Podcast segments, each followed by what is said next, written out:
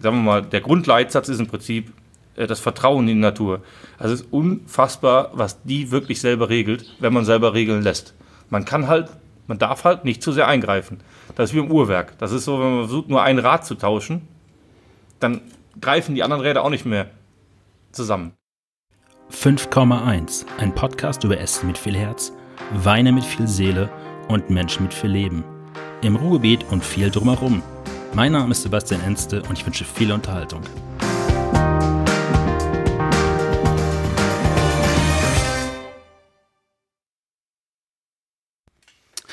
Ich bin im Ahrtal in Dernau und äh, meine Gäste sind heute Julia und äh, Benedikt Bartes. Hi.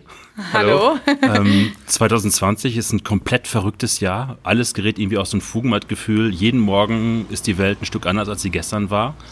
Und genau in diesem Jahr fangt ihr an, euer gemeinsames Weingut in Anführungsstrichen, sag ich das mal, zu gründen und euren ersten gemeinsamen Jahrgang zu machen. Kann man, äh, gibt es noch ein Jahr mit mehr historischer Tiefe als 2020, um den ersten Jahrgang für sein Weingut zu machen? Ja, Julia, sag du mal was dazu.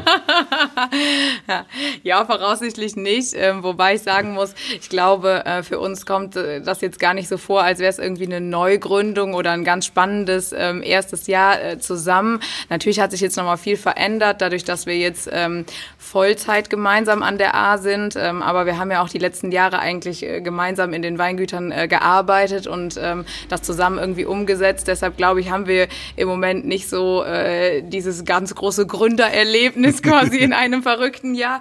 Aber ein aufregendes Jahr ist es äh, selbstverständlich. Und ähm, klar, diese Zeit begleitet irgendwie jeden oder beeinflusst auch jeden. Und ähm, ich glaube, uns hat es aber auch äh, ein Stück weit geholfen. Oder ich sag mal, ein Stück weit haben wir das auch ähm, uns zum Nutzen gemacht, ähm, dass vielleicht auch ein bisschen mehr Zeit ist für Dinge, zu denen man sonst dann nicht so kommt. Und ähm, haben dann auch schon mal ab und zu die äh, Ruhe tatsächlich genutzt, äh, um uns dann ähm, ja, vorzubereiten vorzubereiten oder um Dinge zu tun, äh, die wir sonst auch vielleicht manchmal missen.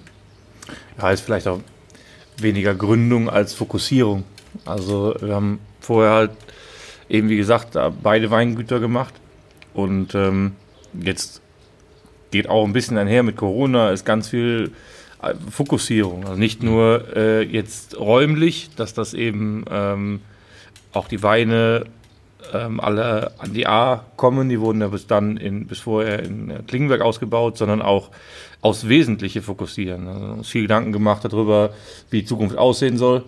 Ähm, Gerade auch in der Entscheidung, ob man eben jetzt macht man vielleicht beides, macht man Klingenberg und die A weiter. Wir sind beide von der A.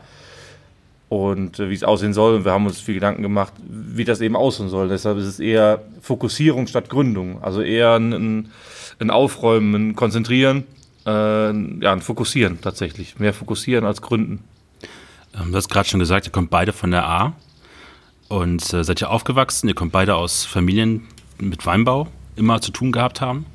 Ich muss jetzt mich kurz für diesen Wortwitz entschuldigen, aber kann man bei euch sagen, Spätburgunder ist so der rote Faden eurer Beziehung und jetzt auch Ehe? Also das ist jetzt ein bisschen billig, aber als ich euren Lebenslauf beide gelesen habe, äh, kommt es halt total durch. Was für, warum ist Spätburgunder für euch so, so wichtig außer außerhalb, dass ihr aufgewachsen seid und es immer gesehen habt. Da hat man niemals gedacht, so, boah, ich kann das jetzt nicht mehr sehen, ich möchte jetzt gerne irgendwie Chardonnay trinken oder so. Nee. Also erst, erstmal brauchst du nie entschuldigen für einen Wortwitz. Ich sagte Julia immer, ich habe immer schlechtes Gewissen. Ich höre immer so gut zu und dann schreibe ich immer auf, was mir gefällt. Und den kannte ich noch nicht mit dem roten Faden der Beziehung. Nee. Das könnte so ein Klassiker werden, den merke ich mir auf jeden Fall. Ähm, ja, ach mit Spätburgunder, äh, da muss man ehrlich zu sich selber sein. Sollte das mal passieren, ist vielleicht nicht das Richtige aber ist bislang nicht passiert und denke ich, bestätigt sich ja auch, äh, sag ich mal, in dem Erlebnis, was viele haben mit Spätburgunder oder Riesling, ne, denen ich dabei den ähnliche Eigenschaften zusprechen würde, dass die einfach unheimlich komplex sind, wie so ein offenes Buch. Und äh, das passiert noch nicht mal, wenn wir im Keller stehen und äh, äh, den ganzen Tag nur Spätburgunder probieren. Zum Teil auch derselbe Wein, auch nur aus unterschiedlichen Fässern. Das ist einfach so eine große äh, Projektionsfläche, was ich da auch dran mag, was auch sicherlich die Herausforderung ist, was ich auch mag die aber auch Möglichkeiten erst gibt, ne? also das Terroir und so die, die Heimat, die Erinnerung und den, den Jahrgang auch abzubilden. Also sollte das mal passieren, da muss man sich gleich Gedanken machen, aber bislang nicht vorgekommen. Nee, bislang nicht vorgekommen und ich äh, bin mir auch eigentlich relativ sicher, dass das nicht vorkommen wird.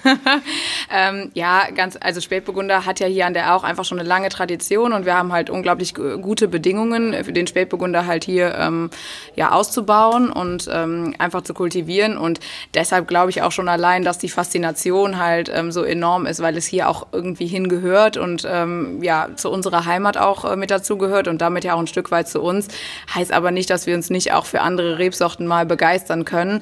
Aber die Leidenschaft liegt definitiv beim Spätburgunder und wie der Benny schon gesagt hat, ist so facettenreich, dass es uns, glaube ich, äh, bis an unser Lebensende nicht langweilig wird. Das ist natürlich auch viel, ähm, das ist sicherlich auch eine Mischung aus bewusstem äh, ähm, und unbewusstem. Also es ist halt wenn dein Leben lang bei jedem Familienfest, jeder Freund und jeder Bekannte, den du hast in deinem Leben, ne, wenn ein besonderes Ereignis ist, ein Spätburgunderflasch aus dem Keller holt oder sagt, ne, das ist der alte Spätburgunder Weinberg vom mhm. Opa oder da ist das passiert oder jenes und äh, dann ist es einfach auch nochmal, steht das auch nochmal viel mehr für Wurzeln und für, sagen wir mal, für Heimat und die Verbindung und die Abbildung, ne, von, von, ja, Terroir in, in jeglicher Hinsicht, ne, also von Herkunft, ähm, auch im emotionalen Sinne hier an der A. Ne? Und das ist hier einfach so gewachsen und da gibt es auch oft die Frage, äh, warum an der A jetzt Spätburgunder steht und nicht Riesling, wie an der Mose, wo es ähnliche Verhältnisse gibt.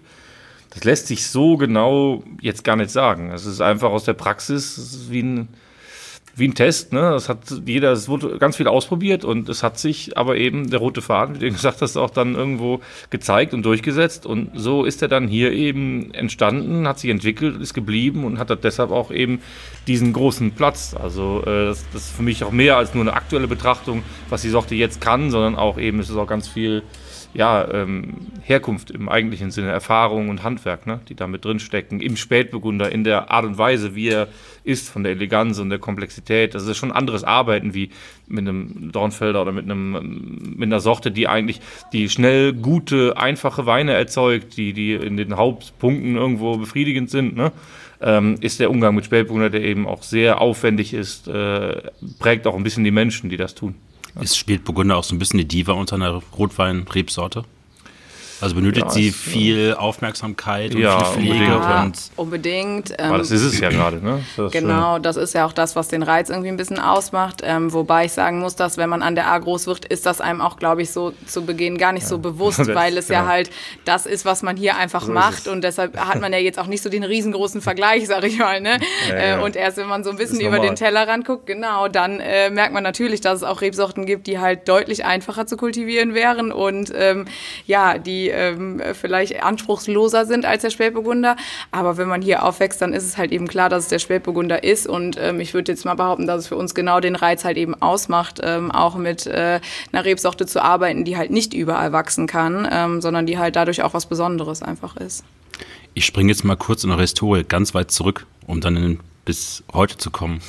Du hast damals, Julia, bei äh, Meier Nekel dein Praktikum gemacht und du, Benedikt, hast bei, ich muss kurz nachlesen, bei Adenauer, glaube ich, mhm. angefangen. Mhm. War das für euch beide unabhängig, da kanntet ihr euch, glaube ich, noch gar nicht? Klar, euer Fundament, mhm. äh, wenn ihr in den Wein geht, hier eine Art zu machen oder das Fundament hier eine Art zu legen? Ja, wir, wir kommen halt beide aus Weinbaufamilien und mit langer Tradition, ne? Also äh, ich würde sagen, man sicherlich sind so erste Arbeitserfahrungen was, die durchaus den Weg beeinflussen. Ne? Ich denke, wenn man da schlechte Erfahrungen macht, dann tut man sich sicherlich schwerer, in den Beruf zu gehen, als wenn das dann auch noch hervorragend ist. Aber ich glaube, durch die lange Historie und gewisse, äh, ja, ähm, gewisse Vorerfahrungen, die man da schon hat, ähm, die hat einen da in der Hauptsache geprägt. Aber ich denke, wir hatten beide Glück äh, mit den ersten Erfahrungen, die wir gemacht haben, die dann auch so ein bisschen wie so ein Katalysator auch bestimmt gewirkt haben. Ne? Ja, für mich war es eigentlich auch klar, erstmal an der A zu bleiben. Ähm, und äh, ich wollte halt auf jeden Fall in einen Betrieb, wo Spätburgunder und äh, ja, wo es äh, auf, äh, auf Spätburgunder fokussiert ist oder auf mhm. Rot ähm, allgemein. Und ähm, klar, das Weingut Meierneckel ist halt gerade äh, direkt um die Ecke hier in der Nachbarschaft. Ähm, und ich habe mich mit den beiden Töchtern, mit der Maike, mit der Tochter halt immer gut verstanden. Und ähm, das war für mich äh, ein super guter Start. Also ich glaube, dass durch äh, das Praktikum äh, im Weingut da, das, ja, wie der Benny gesagt das war echt ein Katalysator Katalysator. Also ich habe zuerst sogar überlegt, ob ich noch studieren gehen soll, ob ich direkt da bleiben soll, weil es mir so gut gefallen hat. Und ähm, ja, ich denke, wenn man halt im Betrieb groß wird und irgendwie auch schon die Idee hat, an der Art zu bleiben, dann macht es natürlich auch Sinn, einfach im Ahrtal Erfahrungen zu sammeln. Benit, du hast nach der Winzerlehre noch ein bisschen durch die Gegend getingelt. Mhm. Ich glaube, du hast von einem großen Riesenbetrieb bis zum kleinen Betrieb, glaube ich, alles gesehen und gemacht. Ja, ja, doch schon, tatsächlich, ja. War auch gut, ähm, das so zu machen. Ähm, war nicht immer geplant, war alles ein bisschen auch, äh, war so eine Mischung aus, äh, aus Anrufen, wo einer sagte, hey, da, ich habe da was, willst du mal dahin, wo ich dann auch damals die Zeit hatte, das noch zu machen und auch immer einem, ähm, so ein bisschen einem Ping-Pong, weil ich natürlich damals nicht, äh, nicht planmäßig vorhatte, von der A wegzugehen. Also eben eine lange Weinbautradition in der Familie und ähm, das ist eine größere Geschichte.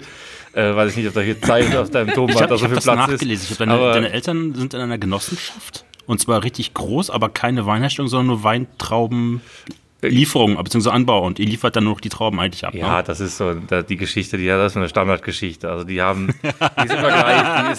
Die ist, aber auch die Unstandardgeschichte. Ja, die, die, die, ähm, nein, nein, das, das ist schon so richtig. Aber mein Ur, Ur, Urgroßvater, der hatte 18 Kinder mit einer Frau. Und das war der Nikolaus Neckel.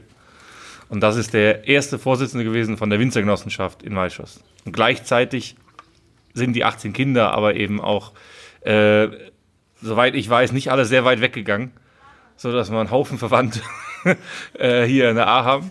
Und ähm, ja, eben auch äh, äh darüber äh, natürlich, ne, diese, das war 1868. Mhm. Und darüber ist die Familie hier geblieben. Ne? Ähm, und äh, mein Cousin ist heute Geschäftsführer von der Winzergenossenschaft und äh, mein Onkel im Vorstand und er hat das mit meinem Vater zusammen damals noch äh, eben gemeinsam den Weinbau betrieben. Und das war kein großer Betrieb, ja. aber eben in der kleinen Strukturierung einer der größeren da. Und ähm, deshalb war das nicht eine Entscheidung von mir alleine, ob ich dann Wein oder ein Weingut aufmache oder nicht, sondern eben auch ein bisschen eine Entscheidung im Familienrat. Das heißt, äh, die aus, ne, hätte ich jetzt mit aller Gewalt was machen wollen, hätte ich das schon unabhängig machen müssen von dem, was jetzt in der Familie bestand äh, weil sonst einfach in der Genossenschaft, da ist es auch wichtig, mal bestimmte schwierige Neuerungen durchzudrücken oder auch mal was Innovatives zu machen. Und äh, wenn dann man damit so eng verbunden ist und äh, es heißt, so, es wird schon das eigene Süppchen gekocht nebenher, ne, ist das schwierig. Gerade weil wir so sehr stolz sind in Meisters drauf, dass das eben eine Vollablieferungspflicht ist. Das heißt, anders wie in anderen Genossenschaften, wo man bringen kann, was man will, mhm. muss man erstmal entweder Mitglied oder nicht. Wenn man Mitglied ist, bringt man alles. Und deshalb war es äh, schwierig damals für mich, das selber zu machen. Und so äh, war das dann immer so ein bisschen ein Ping-Pong. Mal gucken, gibt es irgendwie einen Platz, eine Möglichkeit, ne, äh, da was zu machen. Und äh, bin dann eben deshalb auch oft äh, nochmal weggegangen, in anderen Betrieben gewesen und da Erfahrungen gesammelt, ne, bis ich dann irgendwann so von Entscheidung stand, was machst du jetzt dann tatsächlich. Julia, du bist danach zum Praktikum nach Geisenheim gegangen. Für die, die es nicht kennen, einer der größten, angesehensten Weinuniversitäten in, auf der Welt, kann man eigentlich fast sagen. Mhm warum der Schritt dann nochmal nach Geisenheim zu gehen und, glaube ich, Weinbau und Önologie auf äh, Bachelor war das noch am genau. Anfang zu studieren? Genau, genau. Ähm, ja, also es gibt ja verschiedene Wege im Prinzip, äh, die Winzerlehre gibt es zum einen, äh, man kann danach einen Meister, einen Techniker machen oder halt eben das Fachhochschulstudium. Und ähm, ich habe mich damals fürs Fachhochschulstudium entschieden, ähm, weil ich halt gesagt habe, gut, in der Ausbildung hat man halt eben auch viel Zeit, wo man einfach draußen im Weinberg ist und sowas. Und das, ähm, ja, kenne ich halt auch oder kannte ich von daheim jetzt schon. Ähm, ich muss ganz ehrlich sagen, wenn ich es nochmal zu tun hätte, glaube ich, hätte ich eine Ausbildung vorher angeschlossen, also vorher gemacht äh, und nicht nur dieses halbe Jahr Praktikum, sondern wirklich eine Berufsausbildung zuvor und dann nach Geisenheim zu gehen. Ähm, aber sowas es auch kein Fehler. Ähm, hat mir sehr viel Spaß gemacht im Studium, was natürlich in Geisenheim toll ist und unbezahlbar ist das Netzwerk. Also ähm, das eine ist das, was man in der Uni lernt. Und äh, meiner Meinung nach, was aber viel interessanter ist, ist das, was man halt abends lernt, wenn man sich in irgendeiner WG trifft und zusammen kocht und jeder bringt eine Flasche Wein mit und man diskutiert. Und ähm, man äh, lernt halt tatsächlich ja Winzer aus der ganzen Welt kennen, weil da ja auch ein reger Austausch unter den Universitäten halt ist. Und ähm, das hat es eigentlich ausgemacht. Und davon äh, profitiere oder zähle ich auch heute heute noch. Das ist nämlich die nächste Frage, die gewesen ich aufgeschrieben habe, man euch beide eigentlich. Dann, wenn man hier aus dem Ahrtal rauskommt, ist das dann ja auch die Phase, wo man zum ersten Mal dieser Weinhorizont so aufgebrochen wird, weil man mit tausend neuen Impressionen, hm. Stilistiken, anderen Winzern mehr Kontakt bekommt und dann merkt so, hoppla, es ist nicht nur Spätburgunder, es gibt auch nicht nur den Spätburgunder, es gibt nicht nur die Rebsorten, sondern auch Sachen bekommt, die man halt vorher noch nicht so getrunken hat, wo man sagt, jetzt findet man so die ersten Vorbilder für sich. Ja, unbedingt, das auf jeden Fall. Ähm, also ich muss ganz ehrlich sagen, ähm, soll sich jetzt nicht blöd anhören, aber mir war vorher auch nicht so bewusst, dass es halt auch wesentlich einfacher geht, nicht nur was die Rebsorte angeht, sondern auch was so äh, das äh, Terror und das Ganze drumherum angeht. Also äh, ne, wir waren früher auch in der Pfalz im Urlaub und all sowas äh, und gar keine Frage, aber so richtig äh, tatsächlich, dass ich mal gemerkt habe, okay, da sind so und so viele Arbeitsstunden und da sitzt du halt, hast halt auch viele Maschinenarbeiten oder die Möglichkeit, viel mit Maschinen zu arbeiten und sowas. Das ist natürlich auch erst in den Gesprächen halt so ähm, klar geworden geworden oder ganz einfache Dinge wie ich war stolz wie Oscar, weil ich meinen ersten eigenen Weinberg hier gekauft habe mit 611 Quadratmeter. Äh, die Leute aus Rheinhessen, aus der Pfalz, die haben mich ausgelacht, ganz einfach. Die haben gesagt, das haben wir im Vorgarten so. Ne? Also, wie viele Hektar sind das? 0,06. Äh, wie viele Flaschen ergibt das dann ungefähr, je nachdem, wie viel man dann äh, da. Ja, das ist natürlich relativ schwer zu sagen. Kommt halt drauf an, auf welchen äh, Ertrag man ja. ähm, ganz einfach so geht. Ne? Also, wenn man jetzt davon ausgeht, dass man 50 Hektoliter ähm, pro Hektar hätte, dann ähm, wären es halt ein 300 Liter Fass, also 400 Flaschen sowas. Ne? Ähm, ja, haben oder nicht haben. Ich war sehr stolz. Ähm, genau, also das zum einen halt, wo man den äh, Horizont erweitert und natürlich auch, klar, ganz andere Rebsorten und sowas. Ähm, ja, ganz andere Ideen Ideen, nochmal Philosophien, die man kennenlernt und ähm, das äh, ist ganz wichtig. Also das, äh, glaube ich, ist auch ganz wichtig, selbst wenn man weiß, dass man nachher äh, zu 100 Prozent Spätburgunder gehen möchte und auch zu Hause wieder an die A kommen möchte, ähm, ist das ganz, ganz wichtig, dass man auch was anderes kennenlernt und äh, davon lernt man natürlich auch ganz viel. Ne? Auch wenn es vielleicht manchmal ist, dass man es so nicht machen will, aber auch das ist halt eine wichtige ähm, Erfahrung. Ne? Aber auch sonst, klar, viele ähm, Ideen, die man da bekommt, ja ein bisschen Bildungstrinken, was man nachher macht. Ja, ja beim Wein ist ganz einfach, äh, probieren geht über studieren. Also das ist so, ne? Je mehr man probiert hat, ähm, desto mehr äh, lernt das, man Ist das so ein Leitsatz in Geisenheim über der Tür stellt? ich muss da immer dran denken, äh, so mit Sensorik und Training. In Maischoss in der Genossenschaft steht zum Analysegerät, ein FOS-Gerät heißt das. Und ähm, das hat äh, eigentlich unheimlich kompliziertes Gerät, hat aber nur einen Knopf. Da kannst du nur an, aus und dann geht eine Lösung, wird durchgefahren. Und das Gerät wird immer genauer, je mehr Lösungen da durchfließen. Und da muss ich immer dran denken. Die nennen das immer Kalibrierung. So ein bisschen, so ein bisschen ist das bei uns auch. Ne? Also das ist im Prinzip, je mehr durchgegangen ist, desto eher kannst du beurteilen. Ähm, Zwischenfrage jetzt mal ganz ab von dem Lebenslauf gerade. Wie viel kalibriert ihr euch selber, um mal so andere Sachen zu probieren, auch sagen wir mal sehr konventionelle Weine zu probieren, um mal zu gucken, wie das so schmeckt. Also ich kenne Leute aus der Naturweinszene, richtig Hardcore-Naturweinszene, mhm. die trinken große deutsche Winzer aus der Pfalz. Mhm. Und ich frage, warum trinkst du das? Und dann meinst du, ich rekalibriere gerade meinen eigenen Geschmack mhm, wenn man neu. Mhm, mhm. Ja, also schon, schon ausgiebig auf der einen Seite, auf der anderen Seite nicht, äh, nicht, nicht trainingsmäßig, dass man, also das wir kriegen das über andere Seiten mit, wenn wir Anfragen kriegen, ob wir mal Weine schicken oder tauschen können, ne? wo wir wissen, dass bei anderen Winzern so, ja, so generalstoffmäßig abläuft. Das ist bei uns eher so, ähm, wir ähm, besorgen Flaschen, auf die wir Lust haben und äh, lassen auch viel mitbringen, ermutigen Leute, was mitzubringen, trinken auch nicht immer nur unsere eigenen Weine. Und darüber entstehen ganz oft größere äh, äh, entsteht plötzlich eine Gesellschaft am Tisch, ne? Ähm, wo man dann gerade ein Thema, was einem gerade irgendwie gekommen ist, ne?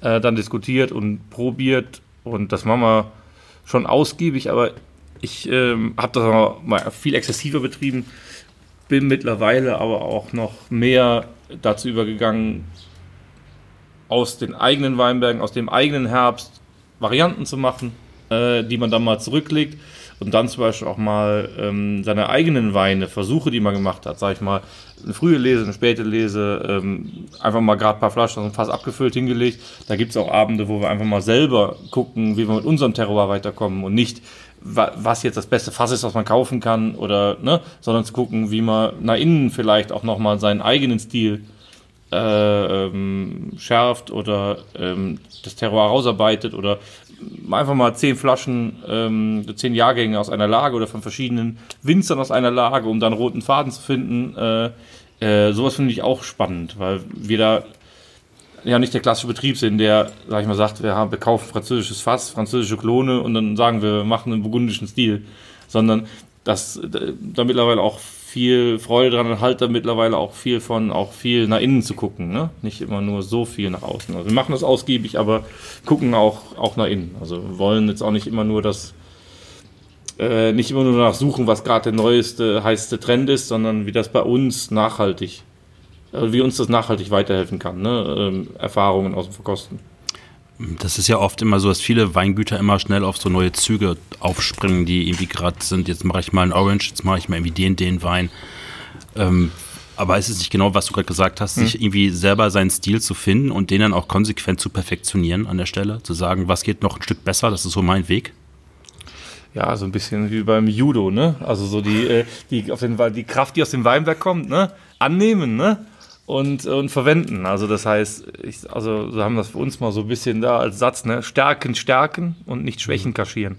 Äh, so für uns, ne? Also das heißt, unser bestes Beispiel ist immer äh, die Mosel-Kabinette, äh, Mosel klassisch, aber auch Saaren Rufer. Ähm, wenn die vor 20, 25 Jahren eingeknickt werden, weil da halt gerade das, das nicht angesagt war, da wäre so ein einzigartiger Teil der Weinkultur verloren gegangen weil die genau das gemacht, weitergemacht haben, was sie konnten, vielleicht auch in der Zeit, wo es nicht gerade alles so angesagt war, haben die gesagt, okay, Moselsar und Ruwer, was können wir? Wir haben einen ganz ausdrucksstarken Boden, wir haben kühle Temperaturen, das macht eine gute Säure, ne? Bei uns sind die Keller kalt im Herbst, da bleibt auch schon mal was hängen oder so, ne? Alles spontan vergoren oder vieles spontan vergoren, führt zu unheimlich äh, erhabenen, äh, restsüßen Weinen, wenig Alkohol, guter Säure, tolle Tiefe, Lagerfähigkeit, was auf der ganzen Welt bezaubert, auch mhm. nicht so einfach nachzumachen ist. Hätten die sich aber für 25 Jahren ständig Chardonnays bestellt aus Kalifornien, dann wäre da heute ne, irgendwas ganz Krudes, äh, Komisches entstanden. Ne? Und da glaube ich, äh, hat die auch über die Zeit getragen, diese große Erfahrung ähm, in den eigenen Kellern, die lagerfähigen Weine, die sie doch probiert haben, ne, wie die entstanden sind. Und ähm, da ist manchmal eben auch sowas, äh, sagen wir mal, das, das Ohr am eigenen äh, Fass oder am eigenen Terroir zu haben, bringt meiner Meinung nach auf lange Sicht die größeren Weine hervor, weil sie eben Stärken, Stärken, charakterstarke äh, Weine ergeben. Ne? Du hast gerade im Judo gesagt, beim Judo fängt man ja auch irgendwo an, beim Anfang. Und du hast ja. 2010 mit 26 Jahren ja. überlegt, man eigenes Weingut zu übernehmen, und ja. zwar nicht mal an der A. ja. ja, ja, ich äh, frage mich nicht, was ich da damals gedacht habe. Ich, äh, es war, der Druck war da. Ich, ähm, ja, man hatte so viel ausprobiert und hat sich am Anfang, dadurch, ich war ja 25, aber ich habe auch nach der Lehre direkt weitergemacht. Ich bin nicht mehr studieren gegangen, auch sonst nichts. Ich habe äh, mit 16 bin ich in die Lehre und bin dann im Beruf geblieben. Und dadurch war, sag mal, bin ich mit 25, hatte ich zehn Jahre war ich im Arbeitsleben oder sagen wir mal im Beruf, ne?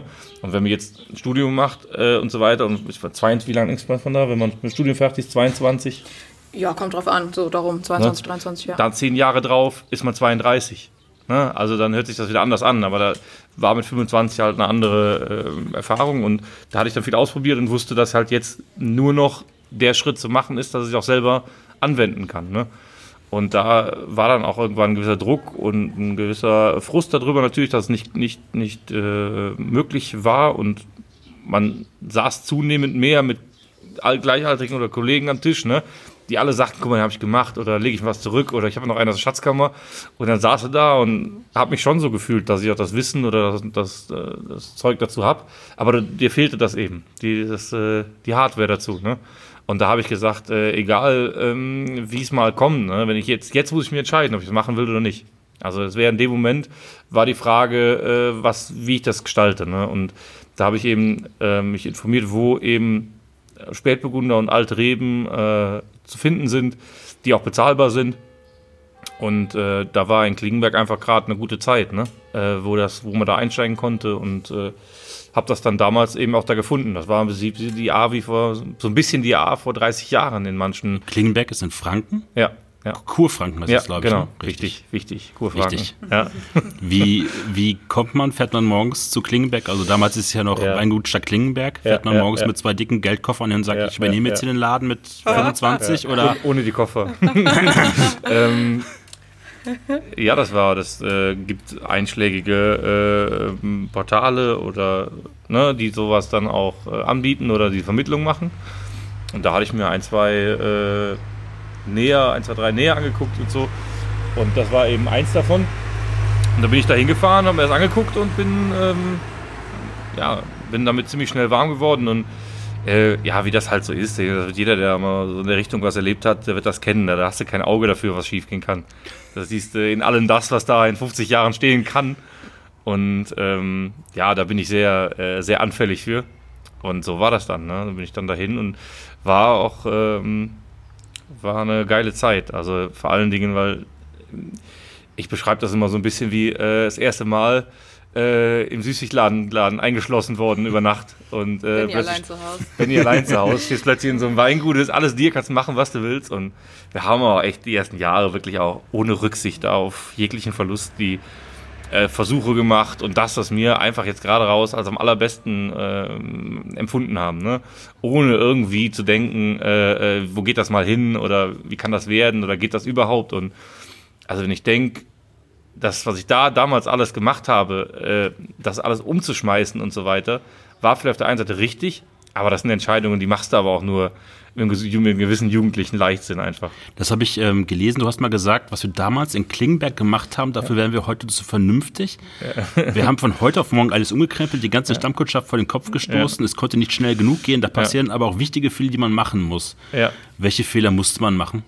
Ja, man hätte zum Beispiel, äh, zum Beispiel steter Tropfen hüllt den Stein. Ne? Also äh, gewisse Gelassenheit ist im Umgang mit Wein, Natur, ne?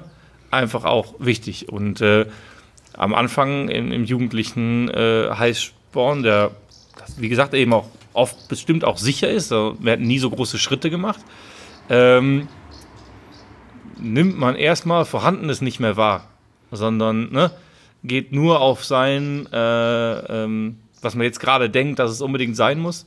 Da passieren wichtige Fehler, aber in der, in der, im Rückblick ist es auch wichtig, immer noch mal mehr das Vorhandene zu prüfen, weil es gibt so einen schönen Satz, der Weinbau wird alle 30 Jahre neu erfunden und bleibt, wie er ist. ne? Und das ist auch so. Also wenn man, man kann jetzt äh, egal wohin gucken auf der Welt und äh, zurückgehen, solange man will die besten Weine wurden immer gleich erzeugt, bis heute. Das wird wahrscheinlich auch immer so bleiben. Ne? Das ist ein alter Weinberg, da hängt nicht so viel drin, wird mit der Hand gelesen, im Keller nicht so viel rumgerührt, im Holz was ausgebaut, danach unfiltriert abgefüllt und fertig. War da hast du, bist du schon weit vorne. War Klingenberg so ein bisschen für dich, das ist gerade schon mal kurz angesprochen, dass wenn andere aus ihrer Lehre dann nach Hause kommen und sagen, wir machen jetzt hier alles anders, Tabula ja. Rasa, war ja. das so für dich dein sagen wir mal in Anführungsstrichen, nach Hause kommen, alles ja. mal anders machen, Ideen ja. umsetzen. Ja, unbedingt. Und dann also viele kehren ja dann sozusagen auch im elterlichen Betrieb wieder zu dem zurück, was die Eltern gemacht haben, nur vielleicht ein bisschen anders. Ja, ja, also ähm, ja, kann man schon sagen, dass das in vielen Bereichen so ist. Ich war zwar damals schon, das war schon für mich immer äh, schon irgendwie klar, ich hatte immer schon im Kopf, dass mir ein, ein Wein, der, wenn wir oft zusammensaßen und es gab dann abends Spätburgunder, da habe ich mir gefragt, warum man am Schluss immer noch mal einen Gutswein aufmacht oder irgendwas anderes trinken muss.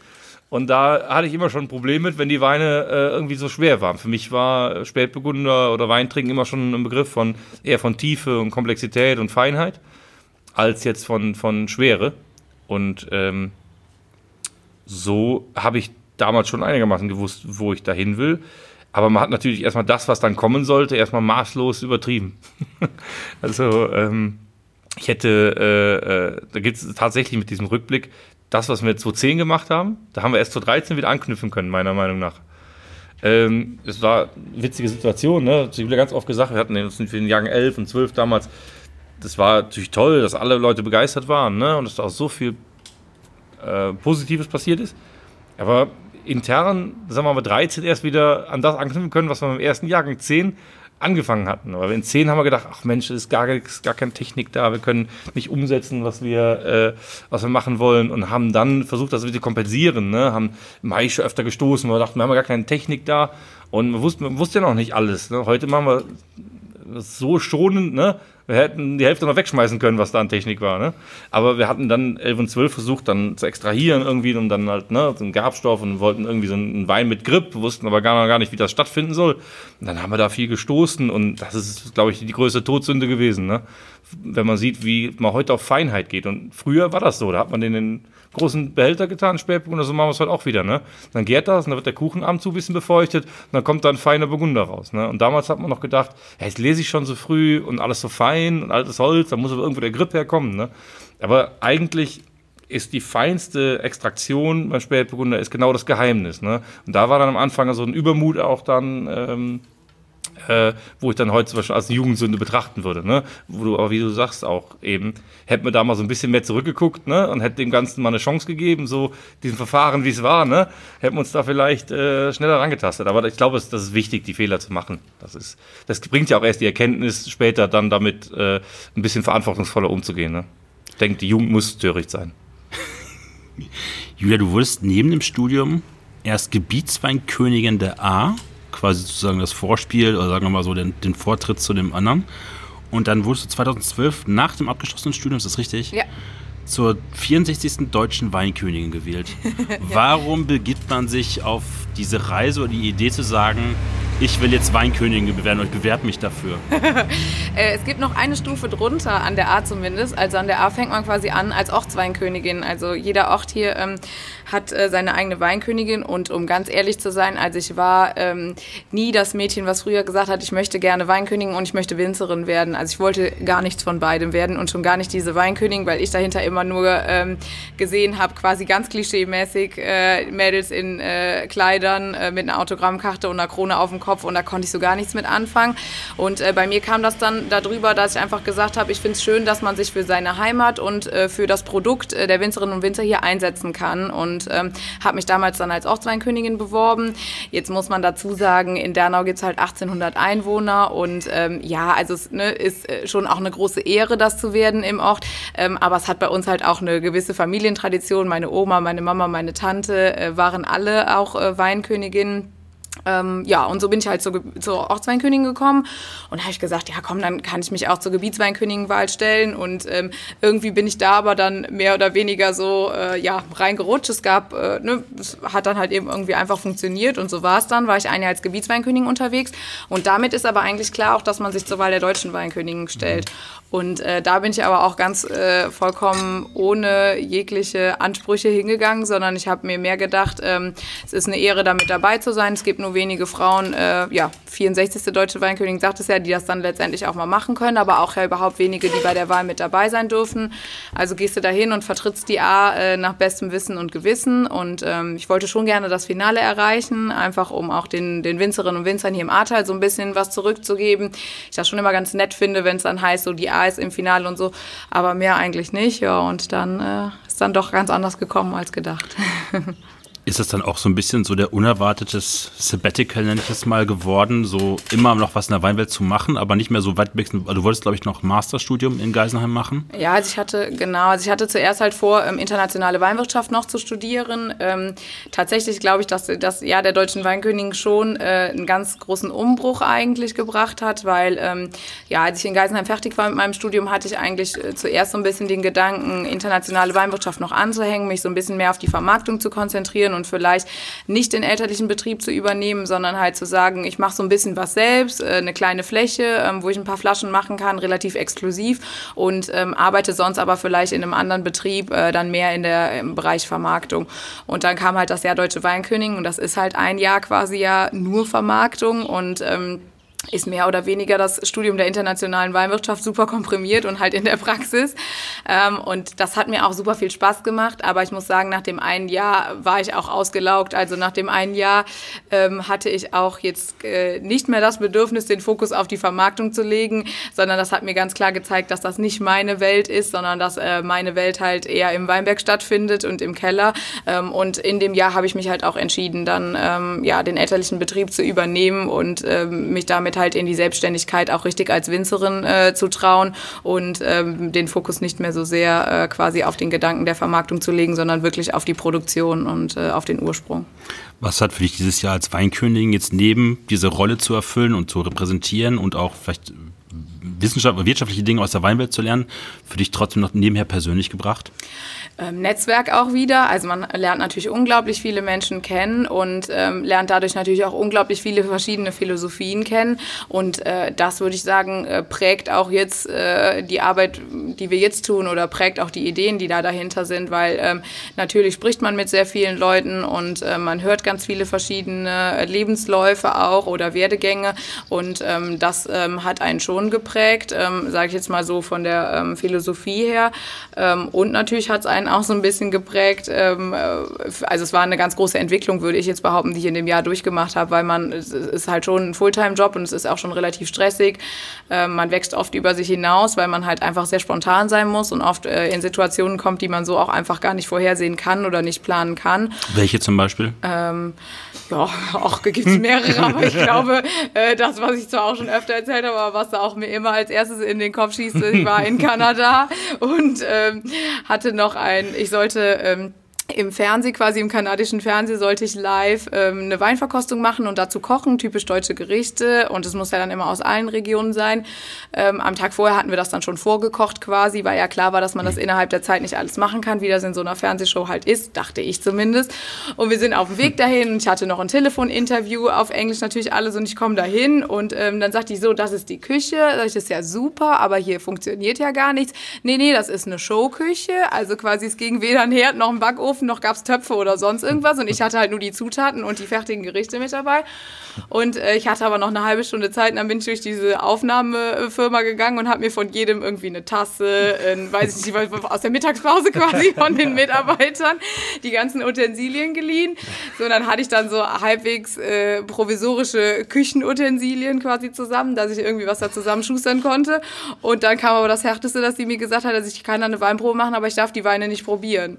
So, jetzt stand ich da halt quasi in der Pappküche äh, mit den Utensilien äh, der Mitarbeiter, schön zusammengewürfelt und habe die Weine in die Kamera gehalten äh, mit Korken oben drauf und habe quasi im kanadischen Fernsehen dann äh, ja nicht vorhandene Speisen präsentiert, so ungefähr äh, mit Weinen, die ich nicht probieren durfte. Und äh, ja, ich bin heute noch der Auffassung, dass die Kanadier denken, die Deutschen haben sie nicht mehr alle, aber gut.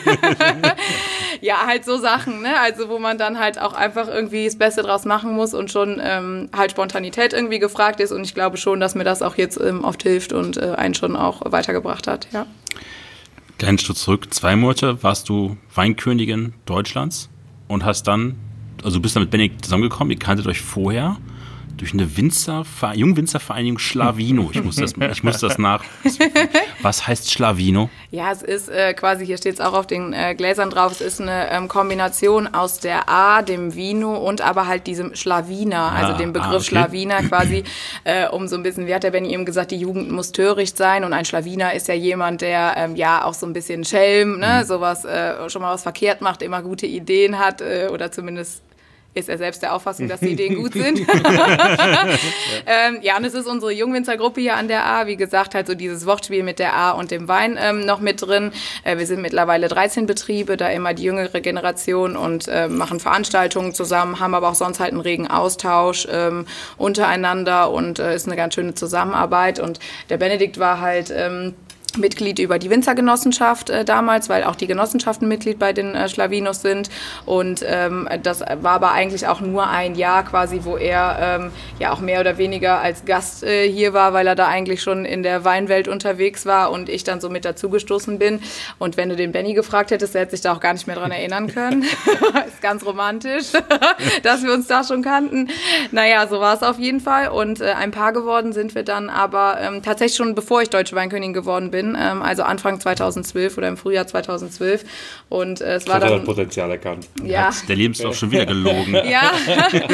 ja, gut, sind ein paar Monate, äh, war dann natürlich auch direkt schon ein äh, rasanter Start in eine gemeinsame Zeit. Äh, ja, ich, ich wollte halt gerade fragen, du hast dann den vollen Jahreskalender mit äh, dauernd Reisen und du, Benny, bist in Klingenberg und mhm. nicht mehr nur Dernau-Klingenberg mhm. als Pendel, sondern du halt irgendwo auf der Welt, Julia, und ja. dann wieder zurück nach Klingenberg. Wie handelt man das, gerade noch als Winzer mit Lese und dann noch irgendwie. Also, ähm, was ganz gut war, in Anführungszeichen, ähm, die Wahl der, der Weinkönigin ist ja immer Ende September, das heißt, der Herbst 2012 war halt naja, schon größtenteils äh, gemacht. Ne? Ähm, natürlich, also da zumindest schon mal die Trauben größtenteils gelesen. Ähm, das heißt, den ersten Herbst hat das gar nicht mehr so intensiv beeinflusst. Ähm, ja, und danach war halt schon äh, Skype unser bester Freund, äh, mehr oder weniger, wenn man das so sagen kann. Und was halt sehr praktisch war, war, dass Klingberg sehr nah am Frankfurter Flughafen ist. Deshalb habe ich. Äh, ich benutzt. nein, aber. Als, als Drehort. Ja, ja, nein, tatsächlich äh, konnte ich deshalb, weil klar, gerade internationale Flüge halt schon dann äh, immer von Frankfurt ausgehen oder halt auch, wenn man wieder mhm. in Frankfurt landet. Und äh, dann habe ich dann oft einen Zwischenstopp dann in Klingenberg eingelegt. Aber ähm, ja, die gemeinsame Zeit ist natürlich schon äh, rar gesät in so einem Jahr. Ja. 2014 hast du dann, Julia, deine eigene Weinlinie rausgebracht.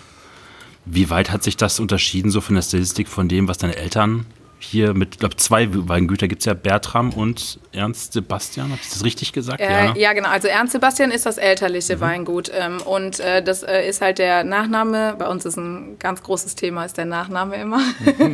Ähm, da, der Nachname ist halt anders, ähm, weil das mütterlicherseits ist. Also meine Mama ist eine geborene Sebastian. Und das ist also der Familienbetrieb. Ähm, ja, hat damals äh, zweieinhalb Hektar bewirtschaftet. Ähm, hier, wo wir jetzt gerade sind, also super klein im Ortskern. Äh, immer schon ein kleines Familienbetrieb. Familienweingut gewesen. Äh, mein Vater hat auch Weinberge geerbt von zu Hause und hat die aber immer in der Genossenschaft abgeliefert, ähm, weil der Keller halt hier schon immer zu klein war, um alles ähm, selbst auszubauen. Und ähm, genau, in 2014 meine Eltern waren da halt eigentlich relativ entspannt, muss ich sagen, oder haben halt gesagt, du kannst gerne was machen, aber wenn du was machst, dann machst halt eben auch quasi auf eigene Verantwortung und aus eigener Tasche so ungefähr. Und äh, wir haben dann 2014 die Flächen aus der Genossenschaft rausgenommen und ähm, die durfte ich dann äh, bewirtschaften oder hatte halt ja so einen, einen guten Hektar, 1,3 Hektar, womit wir angefangen haben und ähm, habe aber sonst meinen ganz eigenen Betrieb gegründet halt. Das war ein Gut Julia Bertram damals und das war auch ganz cool, weil jeder konnte so auf seiner Fläche halt quasi arbeiten, wie er möchte. Ähm, und ich hatte halt nicht so dieses, wie es vielleicht oft ist, dass man so einen Wein mal selbst machen darf im Weingut und der Rest ist aber, es findet alles unter dem Dach quasi in mhm. Anführungszeichen des Familienbetriebs statt, sondern es war halt schon eine komplette Unternehmensgründung, ähm, was glaube ich auch sehr gut war, weil ich musste mich dann auch mit den finanziellen Dingen natürlich auseinandersetzen oder mit dem Buchhaltung, Steuerberater, Personalführung und so weiter, alles was halt mit dazugehört, neue Ausstattung und so und ähm, was jetzt so die Weinstilistik angeht, sage ich mal, war, glaube ich, der größte Unterschied, dass wir also mehr so den, den Fokus legen wollten, wirklich tatsächlich nur auf trockene Spätburgunder und da den Fokus auf die Lagen ähm, auch, also die Rausarbeitung der unterschiedlichen Böden. Ähm, meine Eltern und meine Tante haben schon immer relativ früh gelesen, also immer sehr ähm, leichte, elegante Spätburgunder gemacht, aber auch gerne mal was im, im restsüßen oder im halbtrockenen Bereich, so ähm, was für uns jetzt halt gar nicht in Frage kommt. Und was ein großer Unterschied ist, das sind alles Weine im elterlichen Betrieb Betrieb, die relativ früh getrunken werden, so, also eher äh, charmantere, klassisch mhm. ausgebaute Vertreter und äh, wir fokussieren ja schon auch sehr langlebige Weine ähm, auf die Flasche zu bringen und ähm, ja, das äh, wollten wir schon auch dann in der Eigenphilosophie irgendwie unterbringen oder halt ähm, ja ändern im Prinzip und das äh, hat auch ganz gut funktioniert so nebeneinander, muss ich sagen, äh, was aber natürlich auch daran liegt, dass äh, die Generation davor halt super entspannt war und gesagt hat, für uns ist das vollkommen in Ordnung, wenn ihr das anders macht. Wir haben ja Diskussionen, auf jeden Fall. Ja. Die gehören auch mit dazu, die sind auch wichtig. Ähm, aber überhaupt die Möglichkeit zu bekommen, zu sagen, dann hast du da deine Fläche und wir haben unsere Fläche. Und ähm, nach und nach ist halt unsere Fläche größer geworden und die des elterlichen Betriebs kleiner. Und so hatten wir dann den Generationswechsel und ja. Jetzt ist ja die Gefahr damals gewesen, so, jetzt kommt die ehemalige Weinkönigin, nutzt da irgendwie noch ihr, ihre, ihre Bekanntheit aus und reitet so dieses Pferd noch ein bisschen weiter. Aber es hat sich auch komplett da rausgelöst. Also das ist mein Empfinden damals gewesen. Auch, dass niemand gesagt hat, so klar, die ist mit Benning zusammen, der macht dann Klingenberg super Spätburgunder. Das ist immer sehr eigen für sich wahrgenommen worden, so eine Außen bei der Wahrnehmung bei den Verbrauchern oder Kritikern oder Schreibern. Bin ich ja froh, dass du das sagst. nee, das ist ja wichtig, weil es Nein, wird ja gerne also nicht, in eine Ecke gestellt. Genau, also äh, deshalb äh, hat man auch noch nie auf unserem Etikett irgendwo eine Krone oder irgendwas gesehen und man hat auch auf der Internetseite nicht äh, äh das direkt irgendwie fokussiert oder sowas. Das war ähm, mir von Anfang an dann ganz wichtig, weil ich wollte halt, dass die Weine im Vordergrund stehen. Ähm, ich denke, dass das auch ganz krass aus dem Jahr halt kommt, weil in dem Jahr steht immer nur man selbst und der eigene Name und das eigene Gesicht super im Fokus und im Vordergrund. Und das wollte ich halt unter keinen Umständen mehr. Ähm, deshalb, also jetzt ist ja, steht zwar Bertram Baltes da, aber mhm. das Etikett hat sich ja nicht groß geändert. Mhm. Wo vorher Julia Bertram stand, das war noch kleiner. Ähm, und das war halt schon auch bewusst gemacht, dass der Name, der eigene Name sehr klein ist und wirklich der Wein äh, im Fokus stehen soll, im Vordergrund. Und ähm, das haben wir, das war mir schon ganz wichtig, weil ich wollte halt unter keinen Umständen, wie du sagst, äh, dass es dann heißt, ach ja, die Deutsche Weinkönigin, die versucht da jetzt auch mal so ein bisschen Wein zu machen und ja, keine Ahnung, ne, das, das wollte ich halt unter keinen Handtücher, Umständen. irgendwelche Wellnessprodukte, ja. eigene Kosmetiklinie, sonstige Geschichten. Wie auch immer, also sondern es sollte halt eben schon klar sein, dass das Hand und Fuß hat und dass das äh, losgelöst ist ähm, von diesem repräsentativen Job, sondern dass das halt eben einfach ein Weingut ist, wie jedes andere auch. Dann habe ich gelesen, Verarbeitung, Abfüllung wurden aber trotzdem bei Benedikt in Klingenberg gemacht. Mhm. Wie funktioniert das? Ja, es ist tatsächlich äh, dieses Jahr ein, äh, ba eine bahnbrechende Veränderung für uns in dem Sinne, dass wir wieder alles an der A machen können. Ähm, also wie du siehst, äh, hier ist halt der elterliche Betrieb, was super klein ist. Hier hat im Herbst auch die Verarbeitung von allem stattgefunden. Und äh, als wir angefangen haben und die Fläche halt aus der Genossenschaft geholt haben, ähm, war es so, dass wir im Keller die Fässer so hoch gestapelt hatten, dass noch nicht mal mehr Gärröhrchen drauf gepasst haben, weil es einfach die Decke zu nah war. So.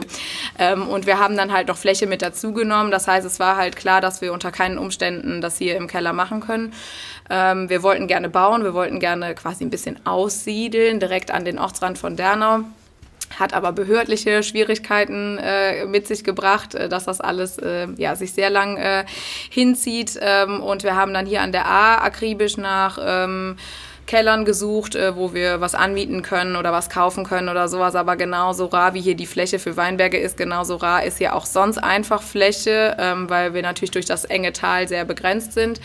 Dann hatten wir zuerst die Möglichkeit, in äh, einem Betrieb hier ähm, in der Nähe quasi den Keller mitzunutzen und hatten auch schon den Frühburgunder runtergelegt und ähm, in 2014 dann auch und ähm, ja, gepresst und alles. Und dann haben die aber gesagt, uh, ich glaube, das ist für uns doch nicht das Richtige. Und da standen wir halt im Prinzip mehr oder weniger mitten im Herbst dann und haben gesagt, ja, klasse, die Trauben hängen aber da. Wir können ja jetzt nicht die Fässer in die Luft hängen, wir müssen irgendwas hm.